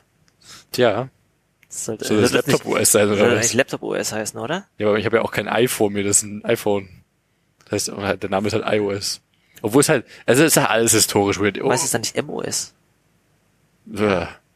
Ich meine, WatchOS, tvOS sind echt schön. Es gibt ja noch eine, eine, ein Als fünftes Name OS, oder was, das OS selber? als, als Name, finde ich. Ja. Die, die OS sind, äh, Das ist schön abgesehen generisch. davon ist halt alles iOS. Und iOS ist halt auch nur das alte macOS, also Unterbau. Hast du nicht sogar auf deinem Rechner äh, WatchOS auch noch laufen? Das ist kein WatchOS, das heißt, also ist auch nach außen hin bekannt, das ist keine interner, die ich hier verrate, das heißt BridgeOS, was da drauf läuft. Das ist quasi ein WatchOS-Derivat, soweit ich weiß, was die Touchbar betreibt, genau. Und auf einem, tatsächlich auf einem alten, also nicht auf einem, äh, da ist eine alte Watch eingebaut, aber auf dem nicht mehr aktuelle Watch-Generation CPU ist da, glaube ich, als T2-Chip, der da verbaut Das heißt, äh, ist die, jetzt das heißt, Apple hat sowas? einfach, hat einfach quasi alte WatchOS-Chips in die ähm, macOS. Ja, aber nicht, dass die noch rumlagen, also die wurden Laptops eingebaut. schon dafür produziert wahrscheinlich. Und diese, Aber ich finde es fantastisch, dass es halt ein eigenes System ist. Mit einem eigenen OS. Völlig abgesplittet. Das heißt, nichts kommt an diesen Touch-ID-Sensor ran. es- das heißt, es kann äh, un- unabhängig abstürzen. Es kann unabhängig abstürzen. Ist es noch nie auf mir äh, passiert, aber, aber sicherlich möglich. Ich meine, genauso hast du ja, das finde ich noch viel fantastischer, auf den äh, HomePod läuft auch iOS drauf. Äh, auf deinen AirPods äh, läuft auch ein iOS-Derivat drauf. Und vor allen Dingen die, die, Den AirPods. ja, auf jedem AirPod einzeln. Und du hast quasi von der Hardware, Müssen die booten? Oder wie merkst du das irgendwie? Oder nee, nee, äh, das, das, das, das merkt man nicht. einfach ein. Minimalsystem, was den gleichen Kernel verwendet, Ja, ja, oder? also es ist kein vollwertiges iOS. Es ist sogar, äh, die, die AirPods ist ein Realtime-OS, was da drauf läuft, was auch super fancy ist. Ähm, aber die, die CPU, glaube ich, ist, die, ist ein sehr ähnliches äh, Ding, wie das im iPhone 4, glaube ich, verbaut war. Das heißt, du hast quasi zwei iPhones in den Ohren stecken. Also mit dem Realtime-OS drauf, wo quasi wirklich eine Siri-App draufläuft. Das ist ein Siri Daemon, der die ganze Zeit läuft, aber das ist wohl irgendwie sehr ähnlich zu Das heißt, du hörst nicht nur die ganze Zeit deine Kopfhörer an, deine Kopfhörer hören auch noch die ganze Zeit dich an. Ich meine, das, die haben ja Siri eingebaut, die AirPods. Und die, die neue Generation ja sogar äh, diesen Hey, der Hey Dinges Support, dass du halt was sagen kannst. Auch wenn das super awkward ist, weil du kein Video, äh, kein, nicht visuelles, kein, kein, kein hörbares Feedback bekommst. Da und hast du einfach, plötzlich eine Stimme im Ohr, die sagt, ja, Kilian, was kann ich für dich tun? ne, eben nicht. Du sagst einfach Hey Dinges und dann dein, dein Befehl. Warum und sagst dann du wird's nicht, was du wirklich sagst? Ja, damit ich nicht hier irgendwo trigger, wenn ich mir selber die Folge anhöre. Mich nervt das schon, wenn Leute in irgendwelchen YouTube-Videos, die meine Freundin daheim schaut, auf dem iPad laut, irgendwie, hey Dinges, stelle einen Timer auf so und so Meinst setzen. hey Siri? Ja, und bla bla bla, nicht danke Siri, kannst wieder auflegen. ähm, und dann geht der Homer plötzlich an, okay, ich stelle einen Timer auf fünf Minuten. Danke, super, kl klasse. Das ist wie, bestell mir ein äh, Kartenhaus. Ich meine, immerhin ist der HomePod halt, also ich, ich, ich bin kein Fan der Sprachassistenten. Ich mag aber den HomePod tatsächlich sehr. Einerseits, weil er echt doof ist und, und Ich gerade sagen, der ist äh, von diesen ganzen drei äh, großen äh, Home Assistants ist irgendwie der von Apple der dümmste, oder? Äh, Also Siri ist halt mit Abstand nicht daran, was, was Alexa und äh, Google können. Das finde ich aber auch zum einen gut so, zum anderen ist es sehr äh, verlässlich. Du weißt, was es kann und das, was es kann, macht es auch ganz gut. Mit wenigen Ausnahmen. Also es war witzig, witzig meine Freundin wollte beim äh, einen Timer stellen und so, äh, hey Dinge, setz einen Timer auf so und so. Keine Antwort. Hey Dinge, setz einen Timer auf so und so. Keine Antwort. Hey Dinge, setz einen verfickten Timer auf fünf Minuten. Okay, stelle einen verfickten Timer auf fünf Minuten. Und nach fünf Minuten nur, ding, ding, ding, verfickter Timer. Super. Äh, Habe ich das letzte Mal schon von Pico Voice erzählt? Äh, wir hatten, glaube ich, schon mal drüber gesprochen, aber ich weiß nicht mehr, ob das äh, in Anführungsstrichen on air Ähm, war. also sowas wie, äh, es, man unterscheidet ja Voice Recognition, was einfach, äh, also Wake Word Recognition, Voice Recognition und ähm, und Intent Recognition. Ne? Achso, das ist so quasi noch den Intent aus Das, dem das war übrigens Text der rausziehst, ja. eine Teil aus diesem KI-Vortrag bei dem Meetup ab Montag, den ich wirklich ähm, merkenswert fand. Ähm, Aber darüber hatten wir im Detail auch schon mal gesprochen, über die ganzen Slip-Sachen, weil genau, stimmt. der Stack da super interessant war. Wie also das Pico Voice ist jetzt, es gibt, du kannst, du kannst jetzt hier irgendwie so ein Netzwerk antrainieren, das ist, war mir dann zu fricklich, aber es gibt eine Demo auf der Webseite, die dann äh, Voice Recognition und Intent Recognition kann und Wake Word Recognition und das läuft dann aber komplett im Browser. Aha. Das heißt, äh, ich habe hier dieses, ist wieder dieses äh, Ding vor mir, geht einfach mal auf Pico Voice AI. Da gibt's unten halt unter Products gibt's ähm, zwei Demos. Einmal der Wake Word Detector. Du kannst jetzt hier irgendwie die Demo starten, dann wirst du halt mal kurz nach Access zu deinem Mikrofon gefragt. Und dann kann, dann hast du hier so eine Glühbirne, so ein Logo, und dann kannst du sagen, okay Lamp, und dann siehst du, dass das angeht. Mhm. Yellow. Und dann stellt er das um. Und das läuft komplett offline. Das fand ich cool. Das habe ich bei meinem WebAssembly-Vortrag ähm, Und, und erwähnt. wa warum? Also ich meine, die, die, als, als Tech-Demo cool. Will ich irgendwann Spracherkennung und Intent-Parsing im Browser haben? Es geht ja nicht darum, dass es, Also dass du es im Browser brauchst, sondern dass es im Browser geht. okay, ne, das Oder ich davon ein, also, das kann ja Teil von deiner Anwendung sein, tatsächlich. Viele Leute bauen ja Anwendungen, äh, die wirklich komplett auf dem Browser basieren. dann kann ich mit meinem Support-Bot jetzt reden oder was? Zum Beispiel. Letztens so eine schöne gehst auf Unterhaltung. die IKEA-Webseite, die hat noch da immer mal diese Anna oder sowas eingeblendet, irgendwo auch so eine KI, mit der du reden konntest und der du sagen konntest, ich ich suche doch jetzt einen reden, Sessel in ich lila. Der gerne den Und der kannst du dann sagen, du, ich suche jetzt hier sowas oder sowas. Also ich, ich glaube, für manche ist das schon spannend. Aber zumindest hier siehst du noch, das ist die eine Demo.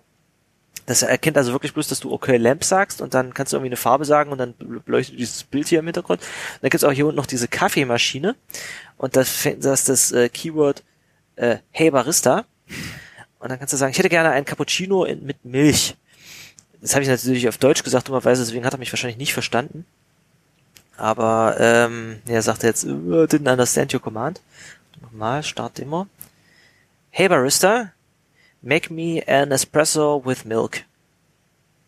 Ich glaub, das selber ist der Hey Barista, make me an espresso with milk. Und dann merkt er, dann hast Also du hier so- unten aus die Auswahl und siehst du, dass er diesen und jeden Button drückt. Also generell sind auch so, so parametrisierte Sachen, finde ich super cool. Also wenn du halt wirklich so rausziehst noch mit hier extra Informationen wie der, der Intent ist so und so und da sind halt diese beiden Variablen, die ich brauche. Da wird's halt echt spannend, sobald du sowas mit, damit machen kannst, finde ich. Genau. Ich habe, wohl gerade bei, bei äh, Supportbot war, ich hatte letztens die schöne Unterhaltung. Ich habe ja immer noch dabei, meine, meine äh, Steuern für die USA zu feilen. ist ja immer noch nicht durchgegangen, habe letztens mit der IRS telefonieren dürfen, ein tolles Telefonat. Ähm, ich habe letztens äh, jetzt nochmal mit einer Firma, die die Steuererklärung gemacht hat, nochmal äh, Kontakt aufgenommen, hatte leider nur erstmal deren Chatbot äh, vor mir. So, hi there, this is Chatbot, how, am I help, how may I help you today? Ich habe halt meine Nachricht direkt reingepastet, weil ich der Meinung war, das geht bestimmt gleich weiter an den Human Agent. Und dann kommt der Chatbot, I've got, äh, ja, hier, Werberteam, so wie ich es gesagt habe. I've got you some relevant questions that may help. Is your question similar to any of the questions below? Eine question, keine question, die die steht steht einfach nur, you cannot help. Klickst du drauf auf You cannot help, wird die Nachricht eingefüllt in den Chat. You cannot help. Oh, I'm sorry, I could not help. Please click on the button below to chat to an agent. Wow. Was eine Interaktion. Das ist aber doch jedes Mal so, wenn du zum Beispiel bei irgendeinem äh, Telekom-Telefondienst anrufst, wo du erstmal deine Telefonnummer eintippen darfst nochmal und dann sagst du, ja, nein, ja. Das ist so das, wo ich, was, was, äh, was ich an den Sprachassistenten eigentlich am kritischsten finde. Sie mit dem momentan eingeschränkten Funktionsumfang, den sie haben und der Qualität, ist es halt nicht so, dass sie sich in unser Leben eingliedern und so ein Assistent für uns sind, Wir passen uns an. sondern dass sie eher uns dazu zwingen, uns den der Maschine anzupassen. Denn wenn du mit so einem Gerät redest, me- meine Eltern haben auch eine Alexa zu Hause und die sagen dann, Alexa Küchenlicht aus, Alexa Küchenlicht an. Und ich gehe da hin und sage, Alexa, mach mal das Licht in der Küche bitte aus. So einfach einen normalen Satz, den du sagen würdest. Sag doch einfach das. Nee, ich sehe einfach nicht Aber- ein, dass ich meine Sprache der Maschine anpasse. Nee, ich persönlich finde es besser, das nicht anzupassen, weil ich will, dass ich, ich will klar mit einer Maschine reden und nicht mit etwas, was ich äh, zu sehr anthropomorphisiere. Ja, ja. ja, ist auch schon wieder recht, ne? Also solange das Ding ke- keine wirklich, also ich meine, wir sprechen von künstlicher Also ich Intelligenz, sage- das ist halt nichts, was auch nur annähernd eine künstliche Intelligenz ist. Das Nee, ist, das ist quasi eine Reihe von If-Else-Statements. Das ist natürlich ein bisschen mehr, das ist wirklich ein Machine Learning Model dahinter, aber das ist so doof wie eine Reihe von If-Else-Statements. Das, das- ist, das ist, also der Begriff künstliche Intelligenz ist noch 50 Jahre Ich zu früh. möchte, ich, ich meine, das mit dem mal bitte ist, ist jetzt übertrieben, muss nicht bitte zu dem Gerät sagen müssen, aber ich möchte einen Satz formulieren können, der mir jetzt mal rausrutscht, nicht, nicht, nicht äh, in irgendwelche, nicht in irgendwelche Muster verfallen, wo ich dem Ding immer wieder, wenn ich immer das Licht damit anmache, immer wieder einen vorformulierten Satz, den ich mir mal geprägt habe, weil ich weiß, dass er funktioniert, äh, sagen muss, bloß damit das funktioniert. Nee, ist weil das, richtig. das Ist dann richtig. werde ich nämlich zur Maschine. Ich nutze auch immer Hey Siri, danke, um äh, Wow, das war unerwartet, meine, meine Uhr. Ähm, das, deswegen sage ich es nicht, ähm, um, um Timer zu beenden. Weil ich halt weiß, dass das funktioniert. Aber es ist halt ein Wort. Und ich, ich würde, Hey Siri, stopp, funktioniert halt genauso. Nein, nein, hör auf. Ähm, was ich eigentlich vorhin sagen wollte, ist, dass das ähm, Mitnehmenswerte von diesem Vortrag über künstliche Intelligenz war das Periodensystem der KI. Und äh, das wurde das? irgendwie vom Bitkom ausgearbeitet und das ist einfach, äh, das sieht ein bisschen aus wie ein Periodensystem, aber es ist ähm, es ist einfach eine Klassifikation der unterschiedlichen Derivate von künstlicher Intelligenz, die es gibt Ah, okay. und Ausprägung. Also es fängt hier an mit ähm, von links nach rechts so SR und SI. Da kommt erst Speech Recognition und danach uah, das faltet komisch rum. Speech Identification. Ne, das das gleiche dann für Audio Recognition, äh, Audio, oh, diese Animation, Identification und äh, so weiter und dann, also es fängt immer mit Recognition und dann Identification an und gibt es wahrscheinlich eine nächste Ausbaustufe ist dann Intent Recognition und so weiter und so fort. Ist das Intent Recognition? Ist hier unten, das ist nicht ganz wirklich sortiert, aber ähm, Image Recognition, stimmt. Gibt's Intent? Nö, das doch hier gar nicht. Na gut, also es ist wahrscheinlich nicht vollständig, aber diese Das ist ein anderer Klassifikation. Begriff da einfach, den die dafür nutzen. Hä? Ich vermute, die nutzen einfach einen anderen Begriff Das dafür. ist der deutsche Begriff für Intent Recognition. Ja, die nutzen ja auch Aber die heißt Speech vielleicht ist es Speech. Identification ist das vielleicht Wahrscheinlich das, was die Speech meinen. Identification dann, ja. Äh, also das Periodensystem-ki.de. Fand ich ganz, fand ich ganz witzig. Können wir mal durchschauen. Genau, also ähm, den Webmontag gibt's äh, jetzt erstmal doch wieder eine Weile nicht. Nachdem sie den nach einer Weile jetzt aus der Versenkung ähm, geholt haben, haben sie gleichzeitig gesagt, ja, aber im Sommer sind eh meistens nicht so viele Meetups. Also werden wir vielleicht ab August, September vielleicht mal wieder eins machen. Haben aber direkt vorgemerkt, dass ich dann da rede und meinen WebAssembly-Vortrag dort nochmal halte. Ich werde den allerdings bis dahin wahrscheinlich noch ein bisschen aktualisieren und äh, weiterentwickeln, weil es sich ja noch ein paar Felder ergeben. Ich werde den wahrscheinlich auch dann weniger technisch und weniger rustig halten, sondern äh, vielleicht eher so ein bisschen über die Möglichkeiten und äh, Zukunft davon reden. Das wäre wär was. Also wer sich dafür interessiert und mich dann mal hören würde, äh, merkt euch mal den Webmontag. Das ist webmontag.dd auf Twitter und wenn die bekannt geben, dass es wieder ist, werde ich da wahrscheinlich der äh, ersten Redner sein beim Schon die ganzen Dresdner Hörer. Nee, finde ich cool. Genau. Apropos unsere Hörer, ich fand es übrigens sehr cool, dass wir letzte Woche äh, unseren neuen Matrix-Channel angesprochen haben und instant sechs Leute äh, diesem Channel beigetreten sind Mhm. und da jetzt tatsächlich über die gesprochen wird. Fand, fand ich mega cool. Auf jeden Fall. Also äh, akronymisierbar, äh, colonmatrix.org, also Router akronymisierbar, colonmatrix.org. Die Adressen lassen sich nicht schön vorlesen äh, für den Matrix-Channel, aber auf dem Standard Matrix Home Server, Matrix.org Home Server, der, der herrscht, äh, Router akronymisierbar, der, der Raum. Da Ich merke mal rein. dass ich auf meinem Laptop gar nicht eingeloggt bin auf dem Ding. Ich habe es bloß zu Hause. Deswegen schaue ich da immer bloß abends rein, wenn ich schon im Abschaltmodus bin. Oder am Wochenende. Das muss ich mir mal auf meinen Laptop ziehen hier. Mach mal. Und auf dein Handy. Auf, achso, auf dem Handy habe ich's. Ja, stimmt. Ach so. Aber mein Handy ist so belastet von so vielen Messengern.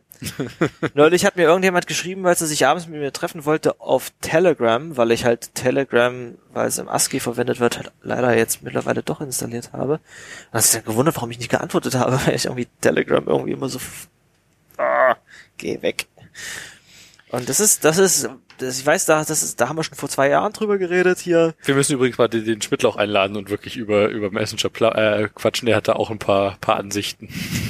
Noch mehr Messenger oder? Nee, äh, ich glaube auch generell ein paar Ansichten zu Jabba und, äh, und bekannten Protokollen. Ja, also wenn es nächste Woche, nächstes Mal, wenn es bei der nächsten Folge nicht Sascha ist, dann Herr Schmidtlauch. Bitte? Der grüßt mich immer nicht. Ich sehe den manchmal in der Stadt und denke mir so, das, das ist, das, ja, jetzt guckt er weg. Ach, vielleicht weiß der nicht, wie ich aussehe, wer weiß. Ähm, ja, dieses Messenger-Thema ist leidig. Wir hatten ja schon ganze Folgen drüber gemacht und irgendwie wird's nicht weniger. Ich, ich, ich, aber ich meine, was soll denn da passieren? Na, bei E-Mails äh, gab es auch irgendwie vorher fünf Standards und irgendwann haben sie einfach alle gesagt, wir, wir sprechen jetzt einen Standard und plötzlich kannst du von deiner CompuServe E-Mail-Adresse an deine AOL.com E-Mail-Adresse E-Mails schicken. Ich wäre echt nicht überrascht, wenn Google das demnächst kaputt macht. Die haben ja jetzt E-Mail. AMP vor Gmail eingeführt und noch, äh, noch machen ja Gmail immer mehr zu einer, zu einer Sache, die, die nur Gmail ist. Und Also du meinst, es ist nicht so, dass sich die Messenger dem E-Mail-System annähern Nee. und äh, diese die ganzen Silos einreißen, sondern dass es wahrscheinlich bei E-Mails wieder Silos geben wird. Ich vermute fast. Also würde mich wirklich nicht wundern, wenn Google irgendwann demnächst sagt mit Gmail, also nicht vielleicht nicht ganz so demnächst, aber innerhalb der nächsten 10 bis 5, äh, 5 bis 10 Jahre Gmail nur noch zu Gmail senden und empfangen kann. Das würde mich echt nicht wundern. Überhaupt nicht. Oder dass du vielleicht so ein E-Mail-Gateway für Gmail kriegst, dass du vielleicht ab und zu noch eine E-Mail damit empfangen kannst, aber eigentlich sollst du es nicht mehr nutzen. Sonst ist es halt das, Gmail-Ecosystem. Wie gesagt, würde mich wirklich überhaupt nicht wundern. Ja, aber ich meine, wenn ich jetzt hier nochmal so eine, In- äh, so eine Inventur, äh, Inventar, ja doch, Inventur mache, von was ich so an Messengern hier drauf habe, ich gehe mal einfach alles durch. Ich habe jetzt hier, ich ziehe mal Instagram mit. Ich habe mir auch nach dem Mobile Camp zum Spaß mal, weil alle erzählt haben, ich arbeite jetzt bei Lavu, äh, habe ich mir mal Lavu installiert. Ich würde das mal als als, als Messenger zählen. Ich habe jetzt hier Old Riot EM heißt es bei mir. Ich weiß gar nicht warum. Dann Ach habe so. ich, dann habe ich Riot EM. Ich habe glaube ich beide installiert gehabt. Die sehen gleich aus. Hm, witzig. Dann habe ich wie gesagt Signal. Dann habe ich Slack. Dann habe ich Telegram. Dann habe ich WhatsApp. Dann habe ich Wire. Die sammeln sich hier weiter unten alle. Das ist echt. Ähm, und ich habe schon Sachen aussortiert. Ne? Also es gibt ja noch. Es ist traurig. Es gibt sehr viele Messenger. Ich hoffe immer noch, also Riot macht echt Fortschritte. Ich hoffe, dass das Matrix wirklich was wird, aber wir lassen uns das Thema nicht heute anschneiden, sondern Ja. Lass, äh, wie, wie beim Arzt halt, ne? Beobachten und abwarten. mal schauen. bis es, äh, dass es sich äh, hoffentlich richtig entwickelt. Ja gut, okay, also dann, damit waren wir an dieser Stelle dann auch mit dem Aber ich glaube, wir haben auch Messenger-Themen- echt schon eine Thema Weile heute, ge oder? Ja. Ich finde mir langsam am Hast du Ende. noch irgendeine GitHub-Empfehlung? Äh, ich habe hier ein Repo offen, das heißt, äh, jetzt wir das Thema Wahl schon durch haben. Ähm, Analyzing the Valomat about the 2019 äh, European Union Election.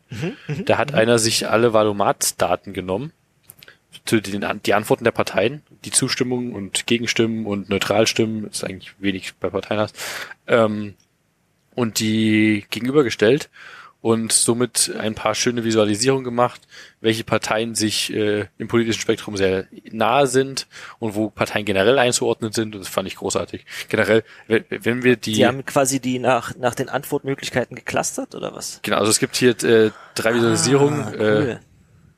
die, die hier, die, die dritte ist hier quasi so eine, so eine Übersicht über die, nach wirklich, wo er versucht hat, das politische Spektrum äh, nach links und rechts zu schieben.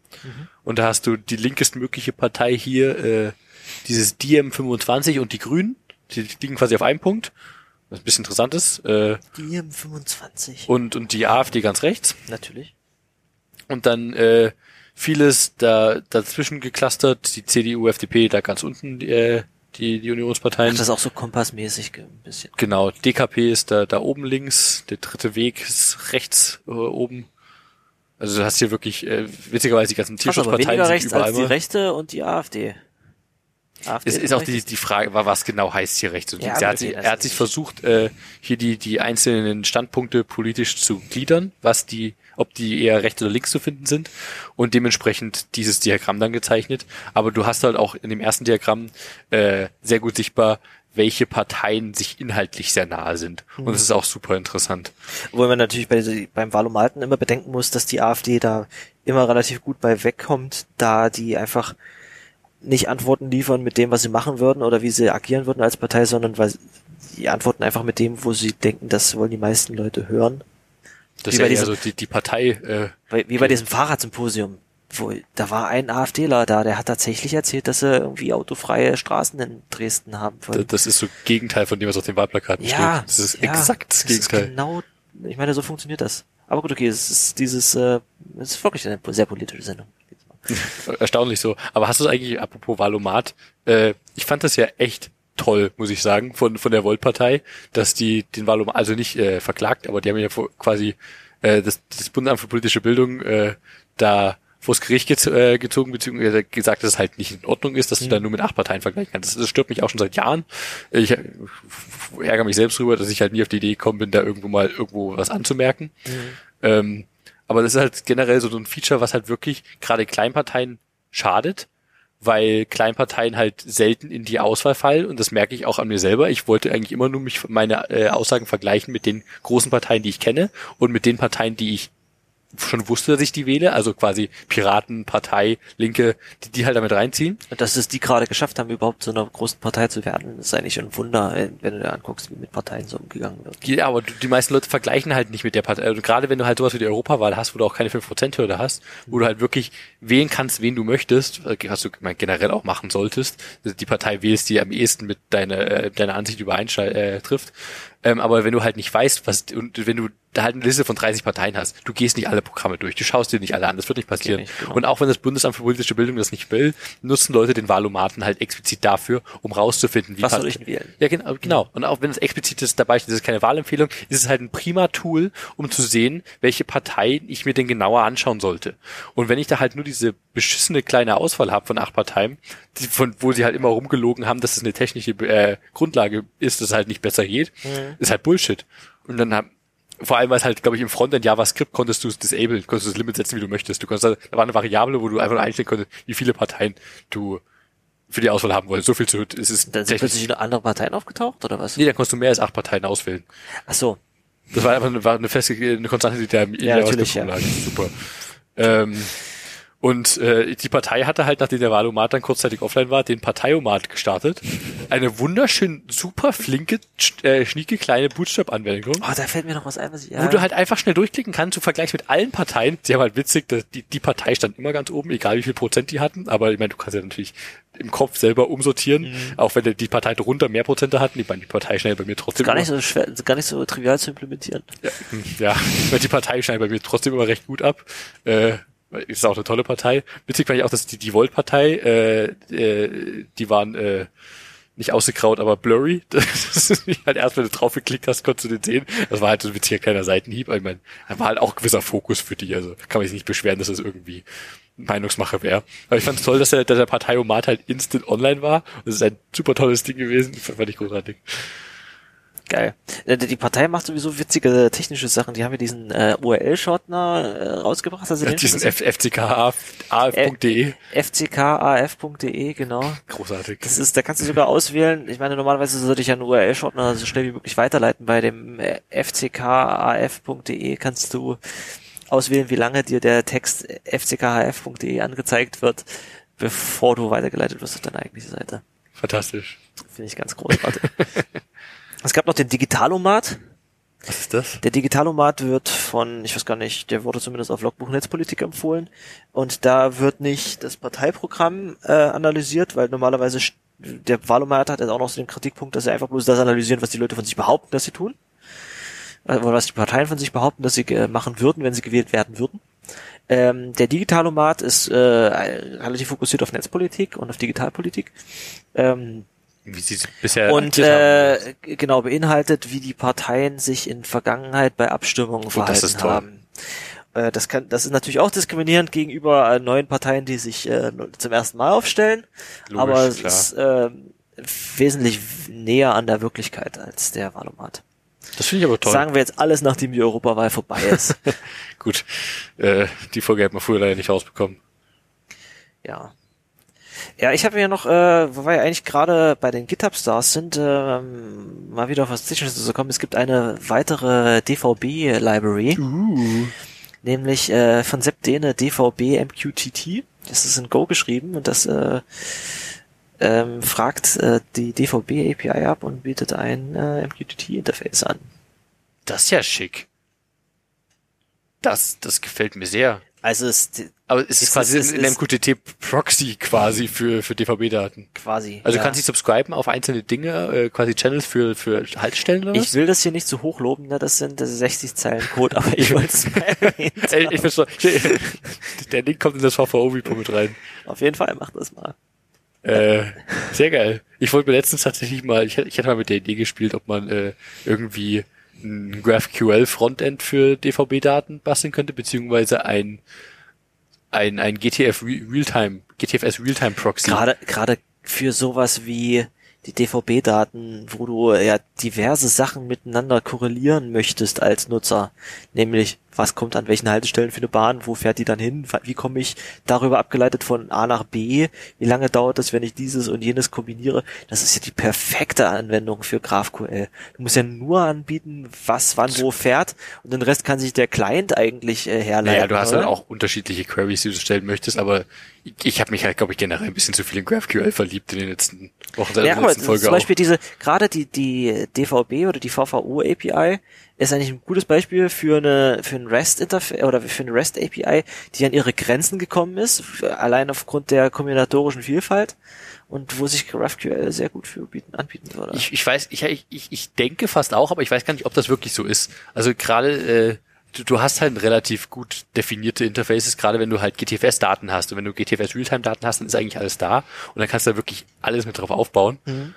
Und ich weiß nicht, aber ich, ich würde halt trotzdem gerne, weil ich persönlich gerne die sehr heterogene Clients schreibe, die unterschiedliche Daten haben wollen. Einfach, das, das ist halt GraphQL halt klasse. Das ist halt die Womit geilste Idee ever Womit schreibst du äh, GraphQL Clients? aktuell äh, halt ausschließlich, also ich, dann muss ich mich halt noch mit auseinandersetzen. Ich habe ausschließlich aktuell GraphQL-Erfahrung immer noch mit PostGraphile, was das direkt auf eine Postgres-Datenbank aufbaut und das Schema quasi aus dem DB-Schema generiert. Das heißt, ich habe noch die, den GraphQL-Server noch nicht selber implementiert. Ach so, Da stelle ich mir aber auch- den Client baust du, du schreibst quasi GraphQL, aber eigentlich macht er Postgres-Anfragen. Der macht im Hintergrund, der liegt einfach auf der Datenbank drauf und macht jetzt die passenden äh, SQL-Queries. Ah ja. Cool. Und das ist halt, also weil das halt was raus. Aber dann halt- ist es ja der Aufsatz auf die GraphQL, also dann ist der ja quasi der GraphQL-Anbieter, oder?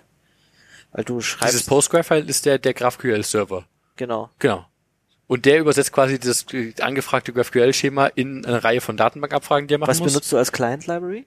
Ähm, unterschiedlich. Ich habe ein bisschen mit Apollo rumgespielt Mhm. und aber für für andere Sachen kannst du auch einfach, wenn du wenn du feste Queries hast und dann nichts groß an der, wo der Client äh, viel rumnavigieren muss, Kannst du auch wieder was in Server kannst ja eben, du schickst einfach hardgecodete Queries, Mhm. die die halt minimal parametrisiert werden und kriegst einfach eine, eine Antwort, die du halt als Schema so auseinanderpickst.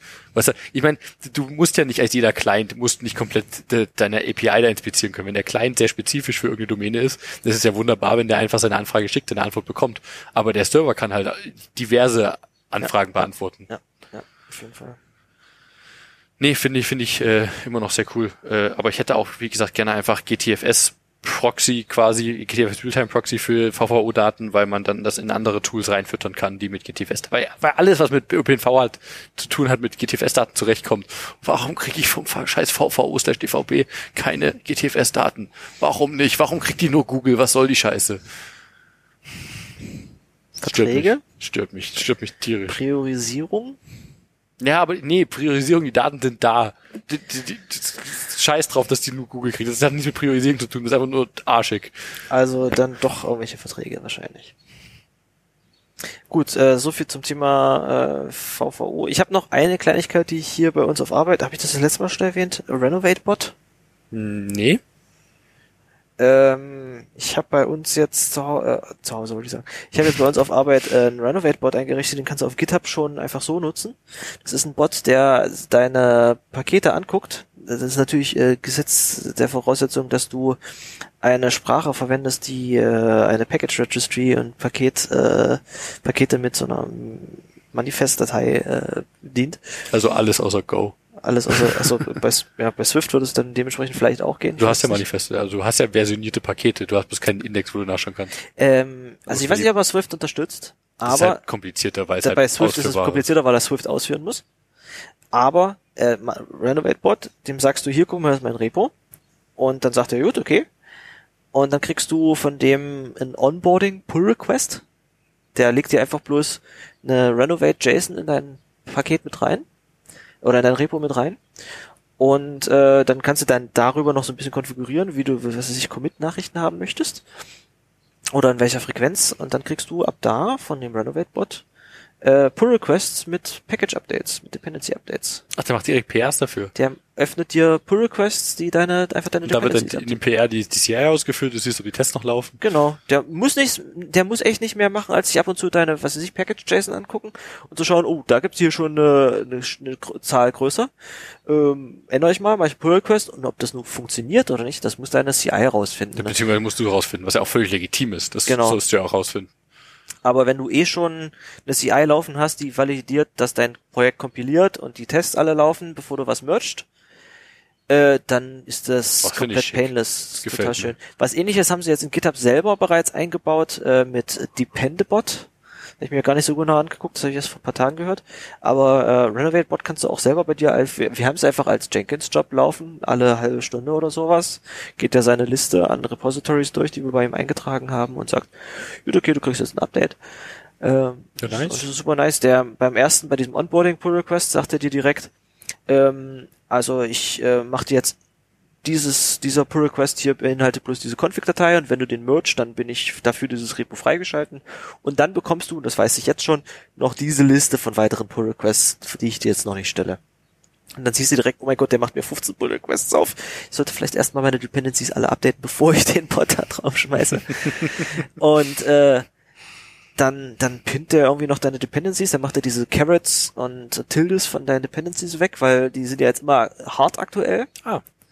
Okay. Äh, ähm, zumindest bei Dev Dependencies, bei JavaScript macht das so, bei, bei Live, also bei deployten Dependencies nicht, weil deine, wenn du eine Library bist oder so, sollen sich ja deine Benutzer aussuchen können, welche Dependencies sie nehmen.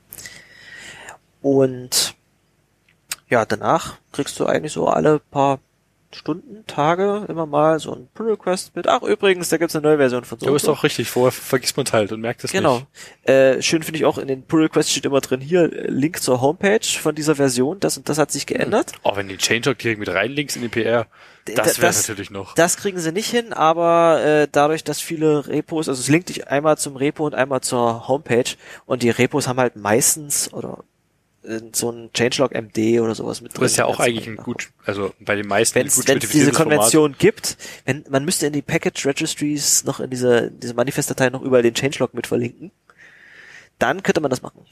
Ohne weiteres. Das finde ich cool. Könntest du sagen, hier Changelog, das und das hat sich geändert. Ja. Und dann ja. geht der ganze Scheiß von alleine. Also wenn ihr irgendwie so selber Pakete verwaltet in ähm, dann macht doch das mal. Dann gleich wieder ein lästiger Arbeitsschritt, den ihr früh morgens beim, beim ersten Kaffee im Büro macht, äh, wieder wegautomatisiert. Aber der muss ja zum Beispiel für, fällt mir gerade auf, für Swift gar kein Swift ausführen. Der muss ja wirklich bloß das Git-Repo pullen und aufs Tag schauen. Das war's. Nee, nee, der muss sich deine Dependency-Liste angucken können. Ah, I see. Das ist korrekt. Ja, hast recht. Und dazu muss er, das Ding selber ist in JavaScript geschrieben, also ich weiß nicht, ob es bereits einen Ja, warte. Ich meine, er muss ja quasi nur die, die CLI callen. Wer ist das? Wenn er- Swift, äh, Package. Wenn er das, äh, Ich gehe jetzt mit DuckDuckGo auf, Ausrufezeichen, NPM. ich Swift liebe Package. die Bangs. Bangs sind das geilste DuckDuckGo. Allein deswegen kannst du kein Google mehr benutzen. Google hat keinen Bangs. Aber sie haben diese Instant Answers irgendwann nachgezogen. Was aber auch kritisiert wurde. Es gibt Nifty Package Swifty Ravage. Das klingt ja nach einem autogenerierten Namen. Ja, es ist alles ein bisschen, ja, das ist wahrscheinlich sogar. Ja, aber du wirst ja nicht, das heißt nativ. ich habe mich gerade gefragt, ob es schon ein ähm, JavaScript, Scra- JavaScript Library gibt, die äh, Swift Manifestdateien. Das, das sind fünf Zeilen JavaScript. Du führst einmal Swift Package, äh, Dump, äh, Swift ja, ne, das, ja, Package, das Dump Package heißt es, glaube ich, ja, tatsächlich. aber es setzt voraus, dass du Swift hast. Ja, du musst auf deiner CI halt, da wo du das, das Ding halt ausführst haben. Das geht vielleicht sogar, ja. Da dumpst du das JSON raus, das, liest er aus. Mein Swift äh, Package Manager bringt ja direkt ein Dump das Manifest als JSON mit Command. Warum wird das nicht benutzt? Einfach als JSON? Weil du kein JSON per Hand schreiben möchtest, sondern Swift. Also das so. ist jetzt nicht der Grund, aber ich finde JSON kacke als Manifestformat. Dann Ja, ja. li- lieber Tommel oder YAML. Das finde ich. Äh, nee. Yam lieber Jason als, als YAML tatsächlich. Okay, aber- dann, dann, ist Tommel ganz oben. Aber ich, ich, ich weigere mich, JSON als menschengeschriebenes Dateiformat zu akzeptieren. Jason 5. Ja, ist aber ja gut. Wo gibt's dafür Parser? Nirgends. Gibt's für JavaScript. Ja, super. Das ist eine Sprache, die interessiert mich nicht. Ich weiß nicht, also wie finde ich denn hier Libraries, oder wie heißt das? Libraries IO, oder? IO. Äh, äh, äh, und dann suchen wir mal nach, äh, was suche ich jetzt? JSON 5. JSON 5 Parser gibt's für Cerde, kannst du dir in, in Rust bauen und dann Das ist stark. kannst du dir für Swift äh, freigeben. Hast du schon mal eigentlich äh, Swift und Rust in einen Kopf geworfen?